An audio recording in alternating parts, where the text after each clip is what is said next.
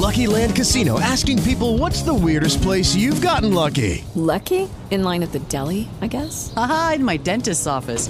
More than once, actually. Do I have to say? Yes, you do. In the car before my kids' PTA meeting. Really? Yes. Excuse me, what's the weirdest place you've gotten lucky? I never win and tell. Well, there you have it. You can get lucky anywhere playing at LuckyLandSlots.com. Play for free right now. Are you feeling lucky? No purchase necessary. Void where prohibited by law. 18 plus. Terms and conditions apply. See website for details. It is Ryan here, and I have a question for you. What do you do when you win? Like, are you a fist pumper? A woohooer, a hand clapper, a high fiver. I kind of like the high five, but if you want to hone in on those winning moves, check out Chumba Casino. At chumbacasino.com, choose from hundreds of social casino style games for your chance to redeem serious cash prizes. There are new game releases weekly, plus free daily bonuses. So don't wait. Start having the most fun ever at chumbacasino.com. No purchase necessary. VGW Group. Void were prohibited by law. See terms and conditions. 18 plus. E aí, meu povo? Tudo bem com vocês aí? Obrigado pela companhia, obrigado por estarem aqui no Cast FC mais uma vez.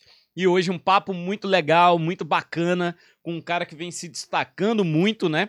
Ah, ontem a torcida do Santa Cruz deu um show, cara. Parabéns aí pros tricolores. Que é isso, hein, velho? Mais de 30 mil pessoas numa Série D de Campeonato Brasileiro. E numa terceira, quarta rodada, né? Terceira rodada. Terceira rodada. Realmente Pô, é de tirar o chapéu. Parabéns aí para a torcida do Santa Cruz. Michael, muito obrigado por ter vindo aqui no cast. Muito obrigado por estar aqui para bater esse papo com a gente. Boa noite, meu amigo. Boa noite, Raposo, ao pessoal, a todos que, que estão nos acompanhando. É um prazer gigantesco estar aqui. Tenho certeza que vai ser um, um bate-papo legal aí. A gente vai, vai ter uma conversa bacana, um conteúdo legal aí para passar pro pessoal. Espero que, que todos acompanhem, todos gostem curtem bastante aí, compartilhem depois e, e tamo junto. É isso, o conteúdo fica aqui, né, no YouTube gravado, então a qualquer hora, a qualquer momento, você pode revisitar esse conteúdo, você pode compartilhar, como bem disse o Michael. E aproveitando para pedir para você se inscrever aqui no canal, ativar o sininho para receber todas as notificações e ó, deixa teu like. O like é muito importante para impulsionar esse conteúdo dentro do YouTube para que ele chegue para outras pessoas e para mais pessoas. Então, não deixa de fazer isso não, tá bom? Michel, você já tinha visto assim um... Você jogou no Atlético, né? Mas, porra, comparando Série A com Série D, uma situação dessa, cara, que você viu ontem... É uma loucura, cara. É... A gente vê o nosso torcedor mesmo apaixonado. É... Até a gente tava indo embora depois que a minha esposa, ela olhou para mim assim e falou: Meu Deus, eu nunca tinha visto uma coisa dessa. eu falei: Pois é, porque lá, lá em Minas a gente. Eu mesmo escutei muito pessoal falando que quando o Atlético caiu para a Série B, a uhum. torcida apoiou mesmo. Falaram que assim foi algo extraordinário o apoio que foi. Mas agora numa Série B, né? Agora você imagina numa Série D. Já numa segunda-feira já tinha ido mais de 13 mil pessoas. Sim, né? sim. Na primeira rodada. Na primeira rodada. Lá uh, no jogo lá em Mossoró, foram foram muitos torcedores lá. Do Santa. Do Santa. E aí a gente vem para jogar em casa com mais de 30 mil torcedores, é algo assim extraordinário. Eu nunca, nunca tinha visto. E, e não só do, do, do, do, tamanho do público, mas assim, o, o jeito que, que incentivaram, que nos incentivaram, que nos apoiaram o tempo todo, cantando. É, até minha esposa falou assim: Nossa, a gente até pegou alguns jogos lá em Minas, no, no Mineirão, tal, uhum. 50 mil torcedores, tal, 40 e tantos. Mas assim, cantar do, alto, assim, na, na, na no som que, que a torcida cantou, ela falou que nunca tinha visto algo do, do tipo. Então, assim, foi, foi extraordinário.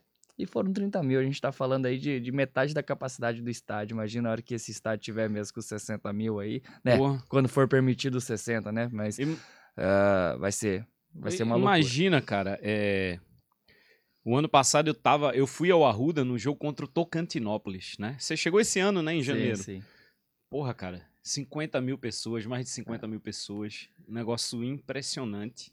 Assim, eu adoro futebol, amo futebol, mas nunca mais tinha ido a um jogo, a um, a um estádio. Acho que fui, a última vez tinha ido num jogo na ilha, fazia. Porra, fui para esse jogo, cara, que negócio lindo, cara. Torcida é uma... do Santa Cruz é um absurdo. É véio. diferente, é uma atmosfera assim única. É, é, só mesmo quem vive aquilo, quem tá lá, que, que vê o tanto que, que aquele apoio, que, que aquela loucura da torcida é, é contagiante, né? Então é, é lindo de se ver. E, pois é, falando desse jogo do, do Tocantinópolis, ouvi falar muito desse jogo e ouvi mesmo que parece que até o estádio balançava, né? A hora que a torcida É. cantava e pulava, o amortecimento do estádio. Então, assim, é uma loucura. Espero que a gente consiga ver isso ainda esse ano, muitas vezes. E, se Deus quiser, e de repente num jogo de acesso aí a gente consiga essa atmosfera também. Seria, seria único. Como é que tá o clima? É, vocês começaram com vitória, depois perderam lá, né? Em Mossoró. É, fala- é, reclamaram do campo, campo muito ruim, né? Muito duro, né? Péssimo.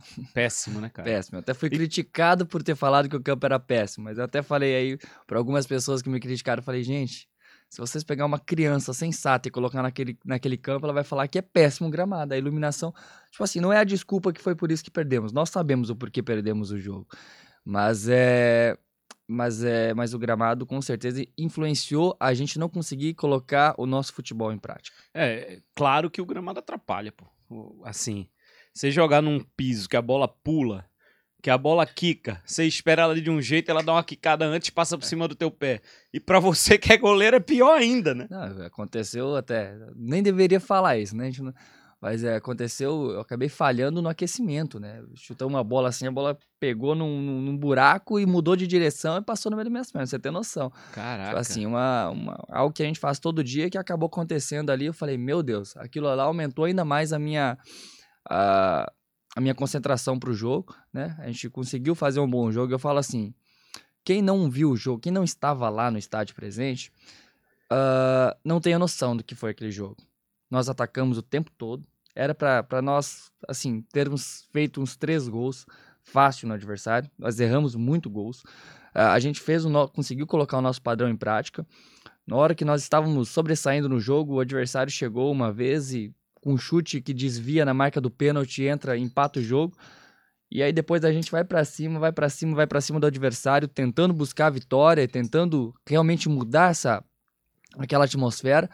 E a gente foi tão pra cima que a gente acabou pagando o preço de tomar um gol no, no último minuto de jogo. Mas assim, pra quem não estava lá, que só acompanhou pelo rádio ou que talvez depois buscou os melhores momentos, até eu busquei os melhores momentos, porque eu me cobro muito pra ver o que realmente aconteceu. E não tinham ali nem metade do- dos lances que aconteceram no jogo. Uhum. Então, assim, eu sei que o nosso torcedor ficou muito chateado com a derrota, mas nós fizemos um bom jogo lá. É, digo que fizemos até um bom, um melhor jogo do que fizemos ontem. De- Sério? de ofensivo, Uhum. ofensivamente. É, mas é, o resultado não veio, né? Mas infelizmente. Mas assim, é, estamos criando padrão. Eu acho que estamos no caminho certo. Você falou do clima. O clima tá, tá, tá de união, de, de, de vontade, de, de dedicação e de, de um clima positivo mesmo. Todo mundo com o mesmo objetivo é, traçado, todo mundo sabe onde quer chegar e, e a gente sabe o que a gente tem que fazer para chegar e a gente tá, tá buscando isso. É, cara, é, é uma pena, né, que os jogos da Série D ainda não tenham definidos direitos de transmissão tal, especialmente os jogos do Santa Cruz. Porque, pô, se deu. Se no estádio tinha 30 mil, imagine quem ficou em casa ouvindo no rádio sem poder ver a imagem do jogo, sem poder Exatamente. acompanhar o jogo. Isso é uma pena, né?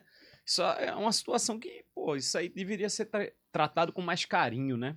Tanto pela CBF quanto pelos próprios clubes. Tratar com mais carinho isso, porque, pô, velho, é... entra dinheiro pro clube, o torcedor é, vai pro estádio e o que não vai assiste, acompanha. Então, pô, eu acho que é, é ruim, né, pro clube. É, é um absurdo, né? É um absurdo, porque você pega aí. Quando que, que, que terminou a última competição da Série D? Ano passado, né? A gente tá Aham. falando em outubro. Então, olha quanto tempo tinha para programar essa questão e para definir os direitos Aham, de transmissão, aham. né? Aí você pega, eu até, até tentei ah, ver essa possibilidade lá dentro. Poxa, então se a gente pegar a TV Coral ali e transmitir os jogos, né? De repente vai trazer uma renda aí também é legal. Mas aí o pessoal falou: é, podemos até fazer, mas aí a gente perde o, o, o recurso, né? Que, que, que é dado para nós da CBF pelo direito de transmissão. Uhum. E que é um valor alto para o clube que ajuda muito o clube Uhum, na, na uhum. questões salariais. Então fica nessa nesse meio termo que não sabe o que fazer e, e, o- e as- e não, não, não se tem uma definição de quem vai transmitir os jogos. É, é triste. É, É, triste pô. pro nosso torcedor, principalmente, porque eu, é, é a maior torcida, com certeza, da Série D. E é, é triste poderem ver os jogos só, só ao vivo, né? no- no- presente e não, não conseguir ver pela transmissão. Pô, você como jogador do Santa, eu, né, como, como jornalista, é, onde a gente anda, você falar do Santa Cruz é, porra, todo mundo conhece, todo mundo sabe, todo mundo. Eu fui participar do podcast do Flow lá em São Paulo, Flow Esporte Clube. Uhum. Pô, um dos temas que os caras levantaram na mesa foi, pô, e o Santa Cruz? É uma pena o Santa Cruz tá do jeito que tá. Não vai ter SAF no Santa Cruz? Como é que tá essa questão? Onde você... E hoje, o Felipe Neto, né? Ontem, Eu hoje. vi. Você viu? Eu vi. O Felipe Neto fez um Exaltando. post, fez uma publicação falando de SAF e tal, enfim. É, não tô ju- julgando aqui o conteúdo, né, que, que, que ele escreveu, falando mal da diretoria e tal, enfim. Não, não vou entrar nesse mérito, até porque eu não, não sei o que, o que é verdade ali e o que não é. Mas assim, você vê a grandeza do clube, pô. É. Você vê a grandeza. Ele, ele escreve lá, pô, se eu tivesse que comprar um clube, compraria o Santa Cruz. Sim. Pô, é um absurdo, né? E, e- e eu acho que tudo isso é, é a profissionalização, né? É o que a gente precisa ver, né? De uma maneira efetiva, correta e que faça com que o clube cresça, com que o clube é, consiga chegar em outras, outras situações. Com certeza, Raposo. E a gente não fala nem só do, do, do próprio Santa Cruz. A gente pegar uma cidade como Recife, que tem três grandes clubes, né? E eu, eu sempre trato com muito respeito o rival, Aham. os rivais, e sou muito honesto, né? E é por isso.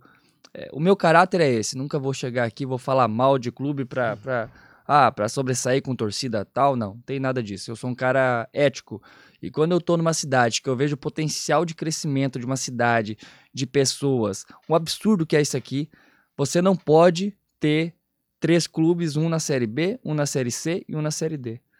São três clubes que obrigatoriamente teriam que estar numa Série A, como, como é em Porto Alegre, Concordo. como é em Minas, que tem três na Série A. Então, tipo assim, é, a estrutura, isso- acho que isso serve talvez um puxão de orelha é, para as diretorias mesmo, para quem gere os clubes, Pra né? Não- não federação. tô- a federação, Pra todo mundo. para que pô. ajude, para que Pernambuco é, se sobressaia e tenha três grandes equipes numa Série A, porque quando você fala disso, não só da federação, mas você fala até, dá para falar até do governo, porque quando você pega, imagina o tanto de, de- de turismo que atrai, de tudo, de pessoas que vêm de todo lado do Brasil para assistir os jogos do, seu time que vai vir jogar contra o Santa Cruz, contra o Sport, contra o Náutico. Então, assim, eu acho que teria que ter um pouco mais de, de o olhar de cuidado com as equipes de Pernambuco, porque são três potências que, assim, igual eu falo, não é porque o, esporte está na Série B, eles não têm que estar felizes e estar zombando dos outros dois clubes, ou o Náutico está na Série C, tá zombando. Não! O- acho que tinham que se sentir envergonhados, porque o potencial que tem os clubes é de os três estarem na Série A, é onde eles deveriam estar. É, assim, a gente tem três bons estádios: Ilha, Aflitos e Arruda, né? E temos um grande equipamento que é a Arena de Pernambuco. Pô, tudo bem, localização, acesso, são alguns dos problemas. Mas a gente tem um estádio, porra, de Copa do Mundo, a gente tem um estádio muito bom. E assim, é, é, é isso que você falou, é um absurdo a gente não ter. A gente não tá com os clubes na Série A. É um absurdo, velho. É um absurdo. É um absurdo, mas é, tenho certeza que, que eu acho que se, se houver essa união, tanto da federação, como do governo, como das equipes e pessoas sérias por trás, fazendo as coisas acontecer, tem tudo para Aham. serem potentes. Né? Aham. Você pega, você mesmo falou, são três equipes, com as três com estádio próprio. A gente não Exatamente. vê isso. Então, só de ter estádio próprio, elas já saem na frente de muitas equipes grandes. Né? Então, assim, é, é fazer as coisas acontecer, fazer uma boa gestão, que tem tudo para Pernambuco estar lá em cima e as equipes de Pernambuco estar lá em cima. Imagina você pegar um clássico aí, uh, Esporte Santa Cruz na, na, na Série A. Imagina o público que não dá, o que, o que não dá de, de, de visibilidade para Pernambuco, para a cidade, para tudo. Então, é, é uma potência. O estado de Pernambuco, a cidade de Recife, é uma potência. E tem que ter os três clubes lá em cima sempre. Você é um cara que sempre se posiciona, né? Sobre, sobre os assuntos. Eu me lembro de uma entrevista que você deu depois de um jogo contra o Sport esse ano, falando porque tinha que respeitar a camisa do Santa Cruz e tal. É, por que, que você falou aquilo? Você estava sentindo que não estava tendo respeito? O que é que. Aconteceu que no jogo que nós perdemos na ilha, ah, houve muita conversinha. E postagens até de jogadores do esporte. é, até nem lembro quem foi mais, viu? ser bem sincero, tô tentando até puxar na mente, não sei. Mas falar, ah, Pernambuco tem dono, ah, não sei o quê.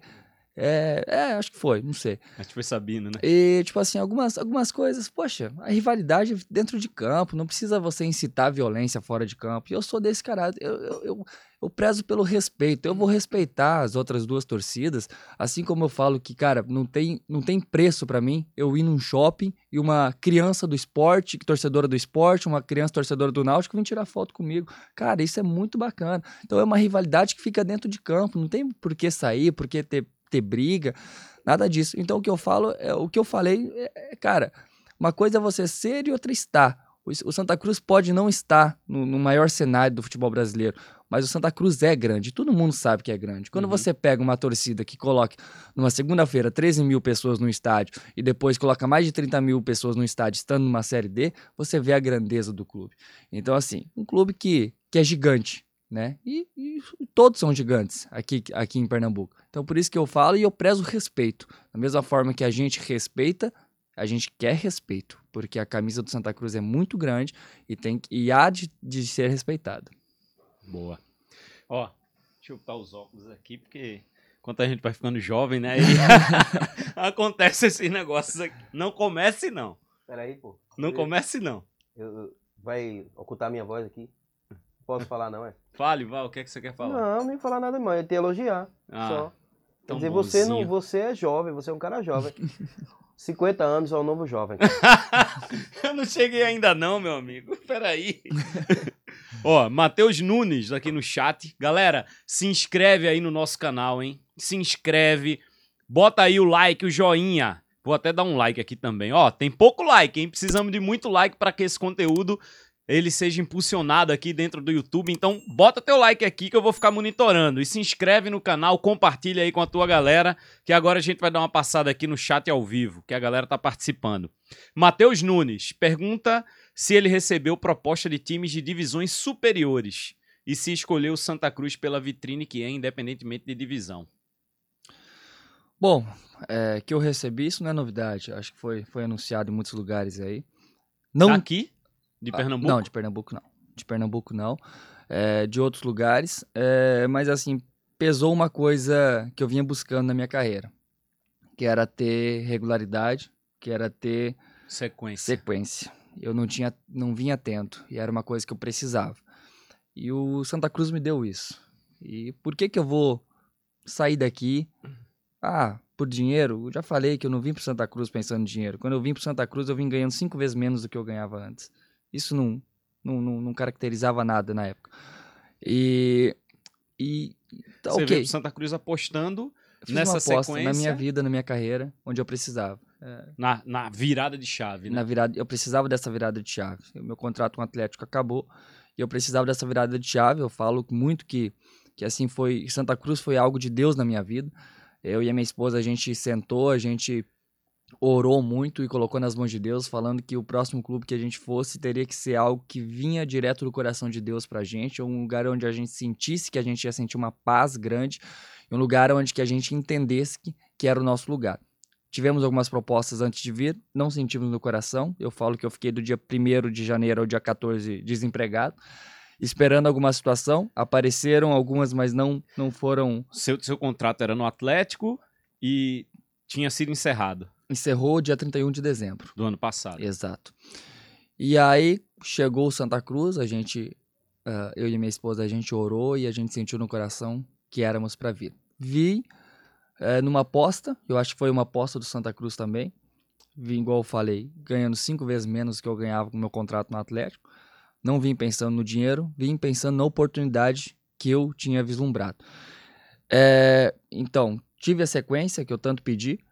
Uh, houveram propostas, sim, nessa, nessa parada, mas é, pesou muito isso. A questão de, de eu precisar de uma sequência, de eu ter encontrado uma identificação com a torcida muito grande, e tudo isso pesou, né? Então, assim, houve a proposta de renovação do Santa Cruz, nós conversamos e foi até algo bem rápido de, de ser resolvido.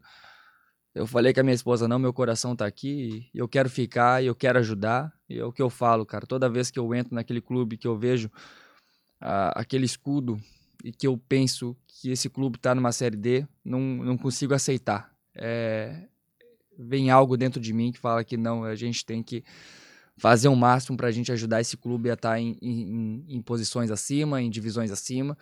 E esse é o meu papel, cara. Eu tô aqui para ajudar, para fazer o meu melhor dentro de campo, para ajudar os meus companheiros que têm me ajudado também, para que a gente juntos a gente consiga os nossos objetivos. Então assim, houveram propostas, mas pesou esse lado e eu tô muito feliz e, e zero arrependido de, de ter saído. Eu acho que estou muito feliz aqui e a cada jogo que passa eu eu vejo o carinho da, do nosso torcedor, a paixão do nosso torcedor e isso me mostra cada vez mais que eu, que eu tô no, no caminho certo. É, você, é, o, o que, que mudou no teu contrato, além do tempo, né? Agora ele vai até quando? É, naturalmente houve um reconhecimento, né, uma melhoria salarial. Como é que ficou a tua situação? Então, antes meu contrato era até o final da Série D, né? Então, quando nós conversamos agora para renovação, outubro, né? era até outubro, uhum. é, até dia 31 de outubro. E quando a gente sentou, a gente conversou, falou, olha, vamos, a gente quer fazer uma uh, uma alteração aí, porque até porque a multa era, era baixa, tinha algumas coisas de, de, de saída que poderia sair com uma multa ainda menor do que a uhum, estipulada. Uhum. E sem falar que daria, já estava dando seis meses, eu poderia assinar de graça para, né? E a gente sentou e eu entendi a, entendi a proposta do clube também, o, a segurança que eles queriam também financeira, de, de, de, haver, de haver uma proposta, alguma coisa do tipo, e eles não, não receberem nada. E eu sempre fui muito muito, tive um caráter muito grande, um respeito muito grande com aquelas, com aqueles que me ajudam. Então, é, eu falei, não, é, isso não, não, vai acontecer. O dia que eu sair de Santa Cruz vai ser porque chegou uma proposta realmente que é irrecusável, não só para mim, mas para Santa Cruz também. Então, é, eu fiquei e estou feliz com isso. É, houve sim a extensão de contrato até o Campeonato Pernambucano. E, e aí Deus que vai definir se, se a gente vai ficar até lá, se a gente vai prolongar por mais anos. É, vai ser muito, acho que, com o que acontecer né, nessa série D. É, é, é o, o, o, Assim, né? O Santa Cruz está. Assim, se não conseguir esse ano, fica numa situação muito complicada, né, para o ano que vem, né? Não, não é. quero nem trabalhar com si, mas não, vamos né? conseguir. Vamos conseguir, boa, tá certo. Deixa eu ver aqui o chat, então. É... Marcone Santos, consegui chegar só agora. Queria agradecer primeiramente ao Paredão pelo carinho e dedicação ao Santa Cruz. Tem tudo para se tornar, tens tudo para se tornar um ídolo tricolor. Um reconhecimento, né? Obrigado. É... Deixa eu ver aqui. Heitor Henrique. Pergunta a ele sobre os preparadores de goleiros do Santa. Sensacionais. Quem são hoje? É o Washington. Né? Washington, que foi sim, preparador sim. do Thiago Cardoso, sim, tem aqui um currículo gigantesco em Porra, Pernambuco. Tu falou no Thiago, eu acho que foi a primeira pessoa que te falaram quando tu chegou aqui, né? Goleiro chegou em, em, no Santa Cruz, é Thiago Cardoso, é, né? Thiago Cardoso é um cara histórico aqui. E é, a gente vê o carinho Chegou a conhecer do torcedor. Ele, não? não, eu recebi um vídeo dele ah, através foi? do Globo, da Globo. É, no treino, eles foram lá, me passaram um vídeo dele falando algumas coisas para mim e tal, me desejando sorte, sucesso e que estava muito feliz com o meu desempenho. Eu fiquei muito feliz com isso, porque é um cara sensacional e que foi merecedor de tudo que conquistou no Santa Cruz. Chegou também numa, numa fase muito difícil do Santa Cruz e conseguiu degrau por degrau Sim. subir e chegar a uma Série A. Então, é, tem um respeito gigantesco pela história do Thiago. Quando, quando eu entro lá na, na academia, tenho a academia nossa do clube, tem um, vem, lem, é, tem o nome do Thiago Cardoso ali em cima, então é impossível você chegar no clube uhum. hoje e não se deparar com, com, com, o nome do Thiago e já na mesma hora lembrar, da, lembrar dele, né? Da trajetória. Então, assim, hoje os preparadores de goleiros do, do do Santa Cruz é o Washington e tem o Ziel, que é o preparador do Sub-20, mas que, que está conosco lá em todos os jogos, em todos os treinos. E, cara, eu sou muito grato a esses dois, porque eles, me, eles recuperaram a minha forma física assim muito rápido no momento que eu cheguei. É, cheguei 20 dias, 25 dias eu estava sem treinar. Então, assim, é, cê, fizeram um trabalho. Um, tempo se recondicionando, é, né? Sim, eles fizeram um trabalho, assim, gigantesco. Eu tenho uma gratidão gigantesca por eles. O Washington tá todos os dias ali, a gente está em contato, é, mandando é, material de trabalho, de, de, de alongamentos, de é, de, de, mobilidade que ele pede muito. Então, assim, é um cara sensacional, cara, que eu tenho certeza que chegou na minha vida, na minha carreira, para somar muito, né? E sem falar dele também, a gente tem um, um trabalho de, de alta performance aqui, aqui em Pernambuco também, que é o, a, o LAP, né? Que é o Laboratório de, de Alta Performance e Pesquisa, que, que juntos a gente consegue é, monitorar muitas coisas é, no meu corpo, no meu dia a dia, é, momentos que, que estão propícios às vezes para lesão ou não, uhum, e o Washington uhum. tem acompanhado, tem, está junto nesse processo. É, então, a gente, assim, a gente tem um, um pessoal por trás que tem que ser lembrado, não só os treinadores de goleiros, mas esse, esse pessoal da preparação física aí que tem sido muito importante para que eu uh, pudesse estar no meu melhor momento possível sempre pra, para os jogos. Bacana, bacana. Esse reconhecimento aí é, é. é legal, cara, é importante, né? O pessoal que tá lá na, na labuta na que luta. não aparece. Exato. Mas que São tem um... importantíssimos. Tem é. um papel, assim, fundamental. Perfeito. É... Ó, essa pergunta aqui eu quero primeiro que... Léo, aquele vídeo aí, tá no ponto aí? Tá no ponto? Bota... Tem como ele ver aqui? Tu vira a tua telinha. Eu tô vendo aqui, eu tô vendo aqui. Ele vai virar aquela telinha ali que vai ficar melhor para você ver. Vira pra cá, Léo. Aí, meu garoto, ó, como eu tô bonitão lá. Consegue ver daí? Eu consigo, pô. Tô de óculos, consigo, quanto mais. Não, mas é porque ele, ele, é, meio, ele é meio baixinho, né? aí... Só um pouquinho. Bota aí, Léo. Bota aí o vídeo aí pra, pra gente. Vai, já tá. Os pés no chão! Com muito trabalho, a gente vai conseguir. entrevista e tal, isso aí foi do Instagram do Santa que a gente pegou. Michael! Ó, parece um cara ali correndo dando a volta olímpica ali no A boato que até hoje à tarde, às 5 horas, eu tava correndo ali na. tava passando lá no shopping Recife correndo. dando a volta ainda, né? Porra, pô, Run Force, né? É. Force Gun que a galera falando aí. Aí a pergunta dele, do cara aqui era essa. Caramba, já, já saiu tua pergunta, velho. Deixa eu ver se eu acho aqui. Pô, a galera tá mandando, né? Ainda bem que estão mandando muito, não posso reclamar não. Pô, mas saiu aqui a pergunta, cara. Enfim, mas, pô, que sensação foi essa aí, velho? Cara, é. Eu falo. Quando você vê o estágio daquela forma, cantando do jeito que tava, eu falo que é contagiante. É muito contagiante. Eu, eu no hino, eu me arrepiei. A hora que eu vi. Eu vi aquele alvoroço na minha frente assim, eu não tava entendendo. Na hora que eu olhei para trás, tava subindo aquele bandeirão no uhum. meio do estádio. Eu falei, meu Deus, me arrepiei todo assim. Falei, nossa, hoje, hoje vai ser. Hoje nós vamos vencer esse jogo. E por eles. E, cara, e aí no primeiro jogo, já contra o Iguatu, foi um jogo muito difícil. E aí eu até fui pra galera, né? Uhum. Fui, fui lá com, com os torcedores, tal, me agarraram, quase, quase que a polícia precisou me tirar de lá. Mas foi, foi assim, foi único, uma sensação única do, daquele calor da torcida mesmo, importantíssimo. E aí ontem, cara, acabou o jogo, até o, o Washington tinha sido expulso, né, por, por conta de uma, de uma confusão. Aí o Ziel foi me cumprimentar. Aí me deu os parabéns pelo jogo e tal. Ele falou, vai, vai, vai pra torcida que a torcida te ama. né? E aí, cara, aí você vê eles cantando com, com, toda a alma possível, com alto do jeito que tava e foi contagiante. Falei, cara, eu vou, vou correr aqui, vou tentar, é, de forma de, de gratidão pelo, pelo que eles fizeram durante o jogo, né? Então, eu vi aquelas, aquelas 30 mil pessoas ali, aquilo foi contagiante. Então, eu saí correndo mesmo e, e agradecendo e mostrando que que, que, que o sangue coral corre na minha veia também. Porra.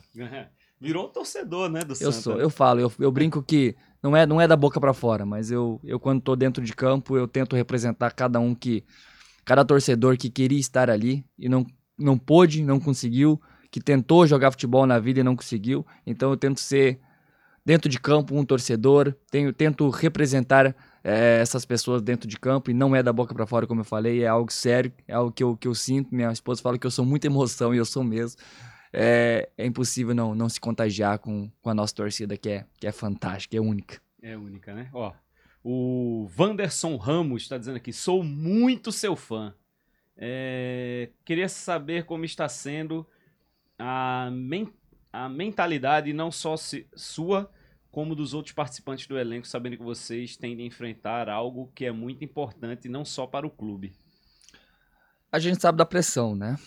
Há uma pressão e assim a gente fala que, que a gente tem tentado é, principalmente canalizar ela, é, tentar absorver nós que somos ali talvez os líderes do elenco ali, tanto o Chiquinho como o Pipico, como a mim também, uh, a gente tem tentado canalizar para não absorver um pouco dessa pressão, para não passar para os mais jovens, né? Porque a gente sabe do perigo que é essa pressão, de repente pode paralisar um menino ali e não conseguir jogar na é. hora, né? Então, assim, a gente tenta. A gente fala que a, a, a responsabilidade é de todo mundo. Quem está ali dentro de campo, a responsabilidade é de todo mundo. Mas agora essa pressão que vem de fora, a gente tenta blindar, a gente se blinda mesmo, para que, que não afete tanto os mais novos, para que isso não, não interfira em alguma situação. Mas, cara, eu falo que o Felipe tem feito um grande trabalho, tem nos blindado, tem nos dado apoio, tem nos dado padrão de jogo, e a gente tem juntos, igual eu falei, cara, é. E ele falou, ele usou esse termo logo quando ele chegou, que a gente estava ali na, uh, naquela última fase do Campeonato Pernambucano, também na, hum. na, nas quartas finais ali. Falou, o nosso barco tá no meio do oceano, todo remendado, e a gente tá tendo que passar pela tempestade, a onda tá vindo grande e tá complicado. Enfim, aconteceu tudo, né, uh, da forma que foi, fomos eliminados ali, então tivemos aquele, o mês de preparação até a, a Série D, e ele foi feliz quando ele falou, olha, agora nós estacionamos o nosso barco no porto, é hora de a gente consertá-lo e deixar ele pronto para a gente colocar ele em alto mar outra vez. E a gente teve um mês de preparação, onde, cara, a gente trabalhou demais. Só a gente sabe o tanto que a gente trabalhou. Porque a gente sabe que a gente enfrentaria equipes que o elenco estava formado desde novembro, com o mesmo treinador, que vinha treinando há muito tempo. Como é o caso do Iguatu, como foi até o caso do Potiguar também. E a gente sabia que a gente tinha que se preparar muito para isso. E o Felipe foi muito feliz nessa questão de trabalho fez um ótimo trabalho, uma ótima intertemporada. E, cara, a hora que começou a Série D, a gente colocou naquela semana ali, nós colocamos o nosso barco em alto mar e nós falamos, cara, desse barco ninguém sai. Aqui nós vamos juntos e a gente sabe o objetivo que a gente quer chegar. E a gente sempre fala, é, o nosso torcedor é o nosso vento que vai nos levar mais rápido para o nosso objetivo. É o que vai nos incentivar, é o que vai uh, fazer esse percurso não ser tão demorado, tão, tão lento, mas sim prazeroso, mas é, com, com todo mundo mesmo remando para o mesmo, mesmo objetivo. E aí também, pegando o gancho, até falei isso uma semana antes de, de começar, é, falei, cara, e para que tudo isso seja uma sintonia perfeita e esse barco esteja mesmo no mesmo objetivo, não é só nós e o nosso torcedor. Eu acho que também tem que estar tá tudo junto. A diretoria, uh, as organizadas. Uh, a gente sabe que há uma divisão no clube hoje de quem quer SAF, de quem não quer SAF, de divisão de, de oposição, de não oposição. Mas eu falei, gente, nós somos o Santa Cruz, nós amamos o Santa Cruz, e se nós não focarmos no mesmo objetivo e todo mundo no mesmo objetivo, o objetivo é o acesso, não é? Então vamos todo mundo para o acesso e esquece oposição, esquece briga, Você esquece SAF. Diretoria. Não, eu falei, não falei, não falei só lá dentro, mas eu falei em entrevista, eu dei umas duas entrevistas ah, que tá. eu falei isso. E, e, cara, e tem que ser, tem que ser, não tem outro segredo. Se ninguém, se a gente não tiver no mesmo barco, se tiver gente remando contra, é, fica difícil, nosso não barco vai. não vai sair do lugar. Uhum. Então a gente sabe desse peso, a gente sabe onde a gente quer chegar e a gente quer que todo mundo reme com a gente para que a gente consiga uh, chegar ao nosso objetivo com, com um prazer gigantesco de, de, de, conquistar as coisas que temos que conquistar. O que, é que você acha da SAF? É uma coisa nova né, no Brasil. É, Fala-se que pô, o Santa Cruz seria. Algumas pessoas né, acham uma salvação para o Santa Cruz por conta da questão financeira, por conta da situação. Outras já acham que a marca do Santa está muito desvalorizada por estar numa quarta divisão e o valor não seria um equivalente ao que o Santa ganharia se estivesse numa divisão maior. É, são situações, né? Mas o que, é que, você acha disso? Cara, essa situação de SAF ela é muito delicada, sabe? Pode ser uma SAF que dê certo e que dê resultado, como pode ser algo que não dê resultado e que que leve o clube a, pior, a um pior cenário possível ainda.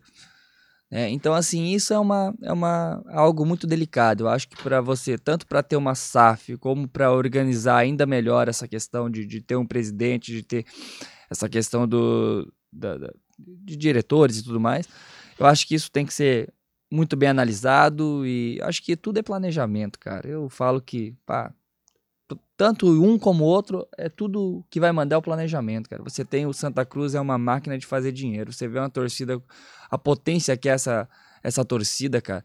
É, se, se a gente é, fazer uma, uma gestão assim é, bacana, cara, tem tudo pra tem tudo pra estar tá lá em cima, pra dar muito dinheiro. E, né, a gente sabe que há dívida, uhum. há uma dívida grande, uh, mas a gente sabe que só o valor do nosso estádio é duas vezes o valor da dívida, né? Então, assim, é uma dívida que tá ali, mas que tem patrimônio, entendeu? Muito patrimônio. Então, assim, é tudo, cara, bem bem é, bem levado a sério, assim, e essa diretoria a gente tem sentido, por mais que a gente vê oposições, mas, cara, a gente vê a diretoria fazendo um bom trabalho, é, tem ajustado os salários, tem deixado os salários em dias, coisa que não vinha acontecendo em outras gestões, que a gente sabe.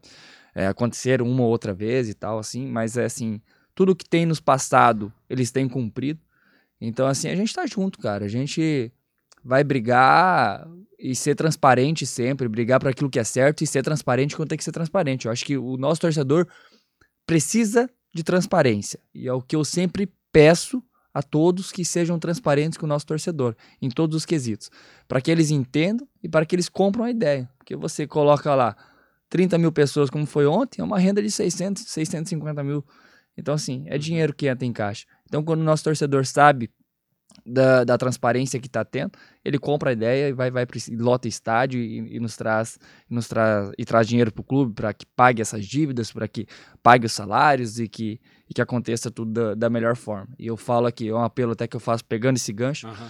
É, cara, os seis primeiros meses de um clube, é, principalmente aqui do Nordeste também, que tem a Copa do Nordeste e uhum. tudo mais, Copa do Brasil. Aqui, é, muita competição. É, é onde entra a, a parte dos recursos do, do, de um clube, né? E você pega os outros seis meses, é uma bronca.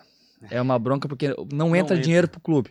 Então, qual que é a salvação do Santa Cruz para que consiga, continue é, mantendo salários em dias, do, do, não só dos, dos, atletas, mas dos funcionários e tudo mais? É que o nosso torcedor compra a ideia, como comprou ontem, e vai para o estádio. Isso vai colocar dinheiro em caixa para pagar dívidas, para pagar funcionários, para pagar atletas.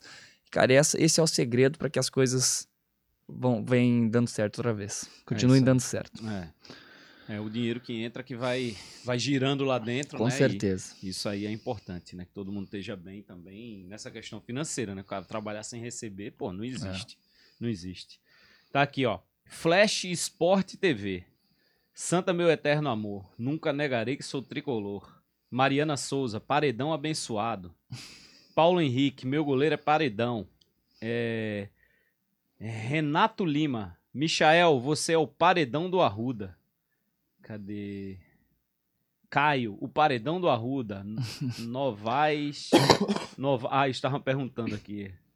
Se não... Porque não tinha começado ainda. Deixa eu ver aqui. Silvio Dias, Santa Cruz, minha paixão. Cantarei por ti a nossa tradição. Santa Cruz para sempre vou te amar. Ancledson Silva. Cadê aqui? Deixa eu ver mais. É, Jean Clese Nascimento. Esse cara se identifica demais com o Santa Cruz. É, quem. Cadê? É, oh, Tiné. Quem trata a torcida com respeito, quem se entrega pelo Santa Cruz, historicamente colhe bons frutos. Aí ele cita aqui Grafite, João Paulo, Gilberto, Queno. Tem um time inteiro por aí de vitoriosos e guerreiros. Quer dizer, são pô, todas boas mensagens e belas mensagens aqui para você, né? É só agradecer o carinho do nosso torcedor, carinho que eu tenho recebido desde quando eu cheguei e é só agradecer mesmo. Vocês são, são fantásticos, cara. Onde eu, onde eu ando em Recife, eu sou, sou reconhecido, tenho, tenho um carinho gigantesco sempre e quero poder retribuir sempre todo esse carinho uh, dentro de campo. É, e é isso, cara. Acho que, que nós vamos colher bons frutos, sim. Todos nós, toda a nossa equipe esse ano.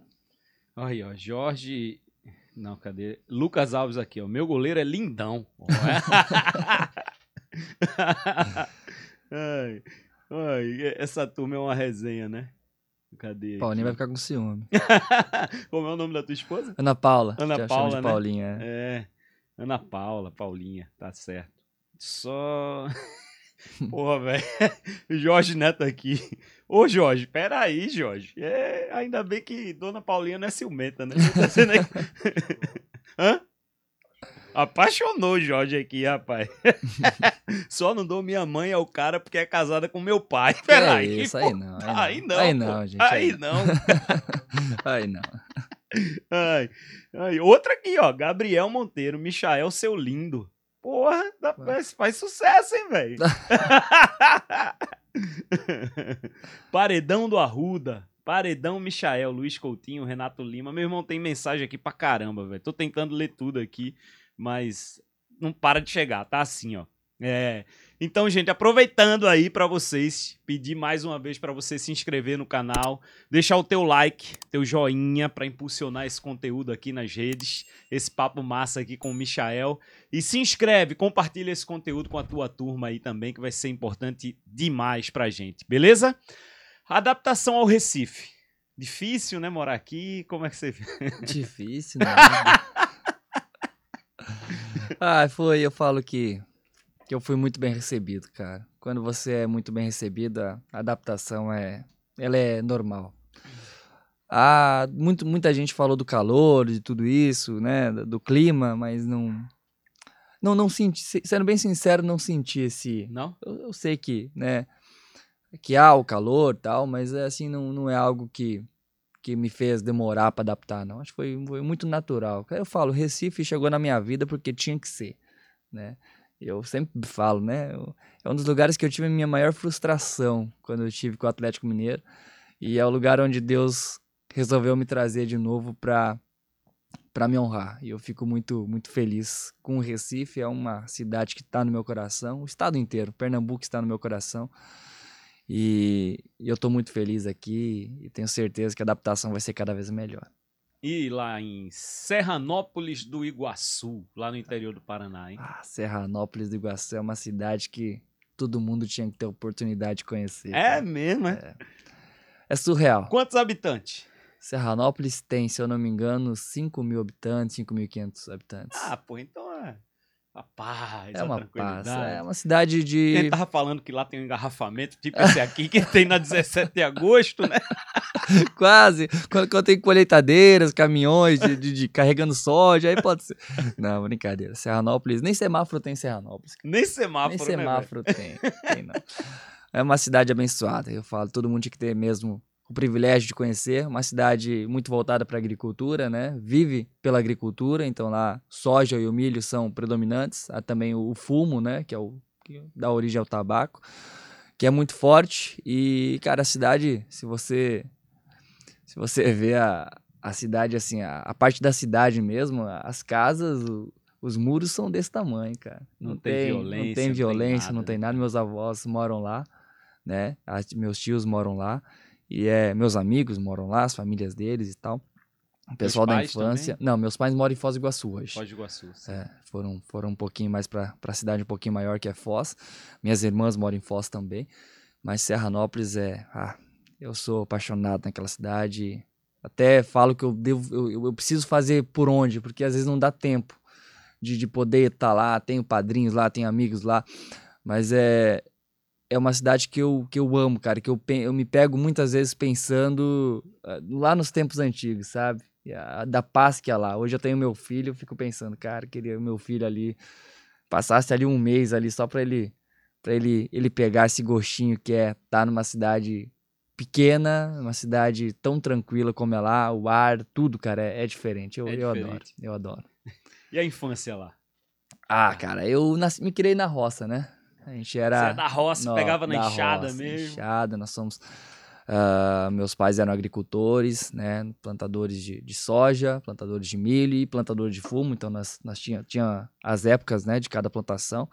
E desde cedo, cara, tava na lida, em cima de trator, eh, mesmo? ajudando. E, cara, sempre, sempre gostei, né? Desde, desde muito cedo. Eu saí de casa com 13 anos, mas eu Saiu pra vivi, jogar bola. É, saí pra jogar bola, mas já tinha vivido muita coisa ali na roça, cara. Aí, logo antes de eu sair, começou a questão dos aviários, né? Criadores de galinhas e tal. e também pude ajudar um pouquinho. Então, cara, eu antes até os 13 anos eu vivi bastante coisa, mas eu não tive uma infância de até porque não tinha muitos é, da minha idade, com uma cidade muito pequena, ali na roça você não tem vizinhos que têm a sua idade, né? Então não tinha aquela brincadeira, uhum. Né, que, que, que, se tem com um monte de gente e tal, não tinha. Então minha, eu, eu sempre, desde cedo, trabalhei, não tive aquela infância mesmo de, de brincar e tudo mais, mas me divertia sozinho. Tinha minha mãe fala que eu tinha um travesseiro que eu chamava de Naninha. De quê, rapaz? Naninha. Naninha? Eu, eu chutava ele o dia inteiro dentro de casa, como bola, uhum. e à noite eu pegava e dormia com ele. Cara, e era. É, minha mãe me zoou até hoje por causa disso. E, mas também, bola, a gente, como era roça, sempre muito espaço, a gente tava sempre chutando bola, cara. Sempre foi uma paixão muito grande. Saiu com 13 anos de casa. É, pra ir pra onde? com três anos, fui pro interior de São Paulo, cara, São José do Rio Preto. Aí fiquei lá 2008, 2009. Mas sozinho? Cara, eu fui. Tinha uma. Um, um, cara que, que ele era dono de academia em São José do Rio Preto, mas que se que nasceu e se criou lá em Serranópolis. Então uhum. ele conhecia o pessoal lá e tal. E ele já tinha levado o sobrinho dele para lá. E no, no Rio Preto, né? Uhum. E aí tava lá tal, e aí me fez a, a, a, proposta de ir, e eu não sabia nada, assim, eu era goleiro lá em, em Serranópolis e tal, mas nunca tinha feito um trabalho específico de goleiro, uhum. era pegador, né, pegador de bola, uhum. assim, tal, não tinha essa, aquele negócio de, de fazer um treino específico para goleiro nunca, então, assim, ele me levou para lá e ele, antes disso, ele era goleiro também, não, não, não se profissionalizou, e aí ele era dono de academia, então a gente estava lá sempre na academia e tal. E aí ele me colocou uma pessoa para me ensinar e tal. E aí eu comecei, fui, fiquei um pouco lá no Rio Preto. E aí depois eu fui para América de Rio Preto, que era um rival ali, né? E base. E aí em 2010 surgiu a oportunidade de fazer um teste no São Paulo. E aí eu fui lá para Cotia em janeiro de 2010, passei no teste, fiquei de 2010 até 2013 no São Paulo. E aí depois fui para Atlético Mineiro. Porra, velho, eu sempre pergunto isso, porque eu imagino como é que fica, principalmente a mãe numa situação dessa, né? Cara, Cara, eu sou muito, muito, eu falo até hoje pra eles assim, é. Até hoje, quando eu me encontro com eles assim, a gente até se emociona quando fala disso, porque é, ainda mais igual hoje que a gente tem filhos, igual eu falei. É, é uma, assim, é uma, uma situação muito corajosa, né? Eu, eu falo assim, principalmente da minha mãe, porque é o que acontece? As minhas irmãs, elas são mais velhas. Uma tem 38 e a outra tem 34 anos, né? E Você aí. Tem 27. E eu sou, tenho 28, fiz 28, 28 em abril. E então, assim, elas já tinham saído de casa. Já foram estudar, foram para Foz, fazer faculdade e tudo mais. E lá na E meu pai teve uma época, não sei se foi em 2004, 2005 talvez, ele comprou um caminhão. Então ele estava sempre viajando ia, batia Paraná, Paraguai, ali ia para o Mato Grosso. E, cara, ficava só eu e minha mãe em casa. Teve uma época que ficou assim, uns dois anos, só eu e a minha mãe em casa. E aí, quando eu saí de casa, minha mãe ficou sozinha em casa. Caraca. No interior. No interior, sabe? A internet era via rádio, era. Sinal o telefone nem pegava direito, a gente não conseguia nem se falar. Às vezes ficava um mês sem se falar direito. Caramba. Então, assim, foi bronca, cara. Foi bronca, mas eu tiro o chapéu pra minha mãe, pra coragem que ela teve de me deixar aí, né? E ela sempre sempre fez um acordo muito forte comigo. Olha, você vai você vai jogar, mas você vai caprichar nos estudos. Se você reprovar um ano, você volta para casa. Então sempre teve essa preocupação também nos estudos. E, cara, eu sou muito grato à minha mãe mesmo por, por ter tido esse ato de coragem, ter me deixado ir. É, e aí depois, aí depois que eu fui para São Paulo, aí ela ela foi para Foz, aí ficou melhor, né? Que aí já tinha o aeroporto ali perto e tal, uhum. a gente conseguiu se ver mais vezes, aí o sinal também, a tecnologia evoluiu, né? evoluiu né? É. E aí a gente já conseguia fazer chamadas e tal, mas tinha vezes até na roça mesmo ainda, quando já tava um pouquinho melhor a internet, a gente às vezes ficava assim quase que uma manhã inteira no no. Acho que era no. no é, não era no, no MSN, né? MSN. MSN tinha um negócio de vídeo chamada, acho sim, que lá já sim, tinha, né? Sim. E aí a gente ficava, cara, o dia inteiro, eu escutando a voz dela, ela escutando a minha voz, a gente fazendo outras coisas, mas conversando. Cara, era. Era o único jeito que da gente se sentir perto um do outro, né? É, mas, pô, é, você falou uma palavra aí que É, é, resume bem, né? Coragem. Coragem. Né? coragem. Caramba. É, é, é aquela. Eu imagino, né? Eu tenho dois filhos, né? Mas imagino também uma situação dessa de, pô, você sabe que é o sonho é. que o garoto, que o filho quer. Mas ao mesmo tempo, por você como pai, você como mãe, fica, pô, será? É, e muita gente contra, cara. Muita gente foi contra, sabe? Pessoal da família mesmo. Não. Fala, não, como é que você vai deixar um menino de 13 anos sair de casa para um outro estado? Você tá louca, você é maluca? Que responsabilidade é essa? Não, ela falava do peito assim, não, eu confio no meu filho e ele vai seguir os sonhos dele, porque ele nunca na vida dele vai poder olhar para trás e falar assim: eu poderia ter sido isso, eu não fui porque não me deixaram. Não, a gente deu oportunidade. Então, assim, foi um dos grandes ensinamentos que minha mãe me deu e eu sou muito grata a ela e ao meu pai também, que estava junto ali, né? Por mais que estava mais viajando e tudo mais, mas é, também partiu dele é, deixar isso, mas acho que partiu mais da minha mãe, que, que proporcionou isso para mim. Eu sou muito grato. Eles já vieram para cá, não? Para ver o jogo? Pra... Cara, ainda não. Eu tô. A gente tá tentando ali organizar uma data, as, pasta... as passagens também, para encontrar assim uma. Ah, se alguém tiver uma agência de viagem, né? quiser dar uma moral. Né? É, as viagens estão, estão um pouco salgadas aí o preço, não, mas. É, mas a gente tá, tá tentando aí arrumar uma, uma data legal onde eles consigam pegar aí uns dois, três jogos e passar aqui com a gente. As minhas irmãs vieram, vieram agora Uh, faz umas duas semanas, três semanas. Duas irmãs, né? As minhas duas irmãs. É. Vieram só elas, e aí a gente ficou aqui, a gente conheceu um pouco do, do litoral aí também.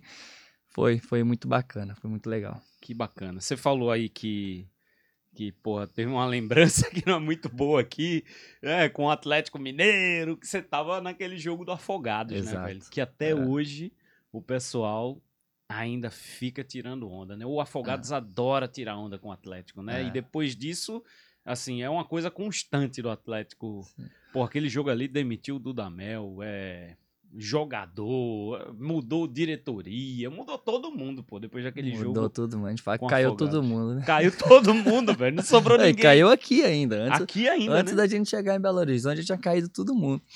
Foi, foi difícil, cara, foi um jogo muito complicado. É, a gente perdeu. Eu, falei, eu, eu falava com esse assunto com, com muita vergonha antes. Mas hoje não me. Não, não, porque eu sei que foi um momento preciso. E o Atlético, eu tenho certeza que o torcedor atleticano também entendeu como foi uma virada de chave na vida do Atlético, sabe? Na, na, na história do Atlético. Porque se você pegar depois daquilo, o Atlético só conquistou coisa. Brasileiro, Copa do Brasil, Mineiro aí, três, quatro anos seguidos. Então, é, acho que eles entenderam essa virada de chave e que foi algo que, que precisava acontecer. E a gente tem certeza. E eu falo, cara, que. E eu falo hoje, até hoje, com, ainda com mais tranquilidade sobre esse assunto, porque fui o jogo contra o Central. Central, acho que foi agora, recente, que a gente jogou contra o Central. É, eu encontrei o preparador físico, né, que estava do Central. Aí no final do jogo, né, não, não, não o reconheci, lógico. Aí ele chegou e falou assim: oh, Michel, tudo bem? É... Eu sei que você fala muito daquele jogo que foi o pior dia da sua vida, da sua carreira, que aquilo foi um divisor de águas na sua carreira, que, que, que acabou ali com seu. Foi seu último jogo com o Atlético e tal, que poderia ter sido uma, uma história muito mais linda pelo Atlético, mas eu quero que, só que você entenda o outro lado eu era o preparador físico do Afogados. E ele falou para mim assim: você não tem noção do que aquele dinheiro daquela classificação fez no clube. Os jogadores. É, se, se, veio a pandemia logo depois. É, se não fosse aquele dinheiro daquela classificação, os jogadores não teriam que comer. Muitos ali não teriam que comer. Porque o clube não conseguiria pagar salário, não conseguiria fazer nada. Então, assim, tente só ver por esse outro lado também Aí eu falei, cara, que banho de água fria. Falei assim, nossa, como a gente é hipócrita muitas vezes, né? Como a gente não consegue se Enxerga, colocar no lugar é. do outro, né? E aquilo ali foi, cara, foi. para mim foi libertador, sabia? Escutar aquilo. eu, eu não sei ideia. nem o nome dele, me desculpa se ele estiver assistindo aí. Mas é obrigado, né? Agradeço por, por ter me falado aquilo, porque me tirou um peso muito grande das costas, porque eu carregava essa responsabilidade. E, e hoje não carrego mais. Eu sei que, que Deus fez aquilo porque tinha muita gente para ser abençoada e a gente não, não percebeu no momento. É, foi. pro Afogados, né, foi um além de um feito histórico, né, É. que até hoje eles falam, mas foi isso, né, pô, um É. time do interior do sertão pernambucano, né, que sobrevive a duras penas, Sim. né? Conseguir ganhar uma grana dessa de Copa do Brasil, pô. E ganhar do Atlético Mineiro, né? É, com certeza.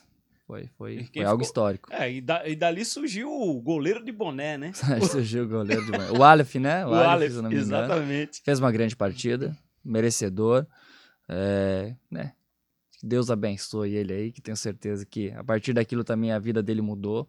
E é, são, são planos de Deus, cara. A gente não, não, não é capaz de, de, de ver os planos de Deus. É, são algo, é algo pontual, assim, na vida de cada um, de, é pessoal. E quando ele faz, ele faz perfeito. Ele nunca vai fazer para você perder. Você pode, ele pode fechar uma porta aqui, mas ele te abre outra e lá você será abençoado tanto quanto ou o melhor do, do que naquele momento que, que, que a porta foi fechada.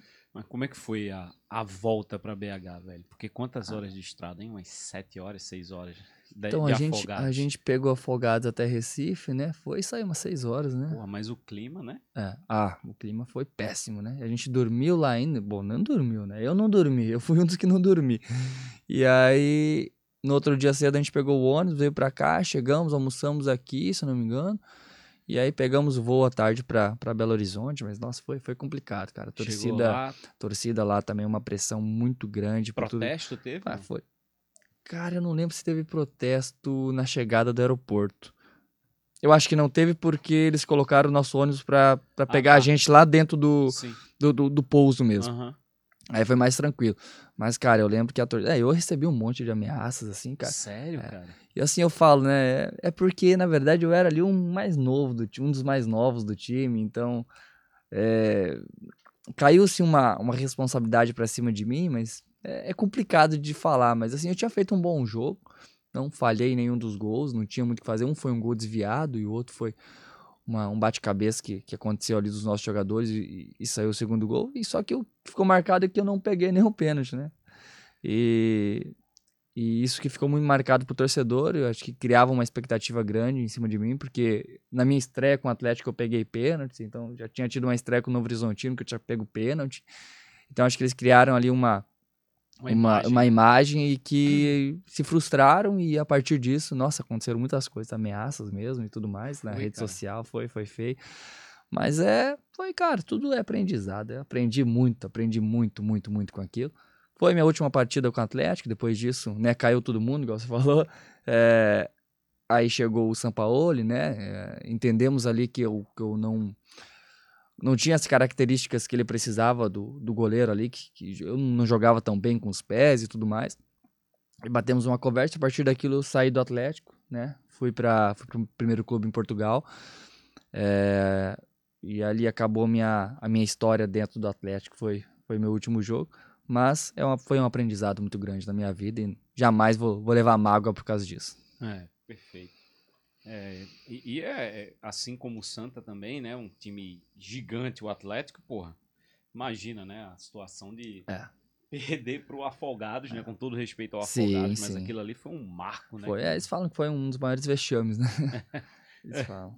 É, o pessoal perguntando aqui como foi o início, ele tá falando aqui. É, Marcone Santos pergunta aqui como foi sua jornada em Portugal. Então, eu fui a primeira vez pro Passo de Ferreira. Eu fui emprestado pelo Atlético, tinha até uma cláusula de opção de compra e tal. E, cara, tava tudo certo pra eu ir pra jogar, cara. E aí, na semana que eu ia embarcar, noticiaram a contratação de outro goleiro. E aí, contratado mesmo do clube. E, cara, foi muito estranho, assim, né? Até hoje eu não sei direito o que aconteceu. Mas aí chegou e é, era provável que eles dariam a primeira oportunidade para quem eles contrataram, né? Sim. Porque né, saiu do bolso deles e eu era só um empréstimo ali. E, cara, e acabei não tendo muitas chances na, na equipe. Acho que fiz três jogos nessa primeira passagem em Portugal. É, e o goleiro também, hoje está no Novo Horizontino, que é o Jordi.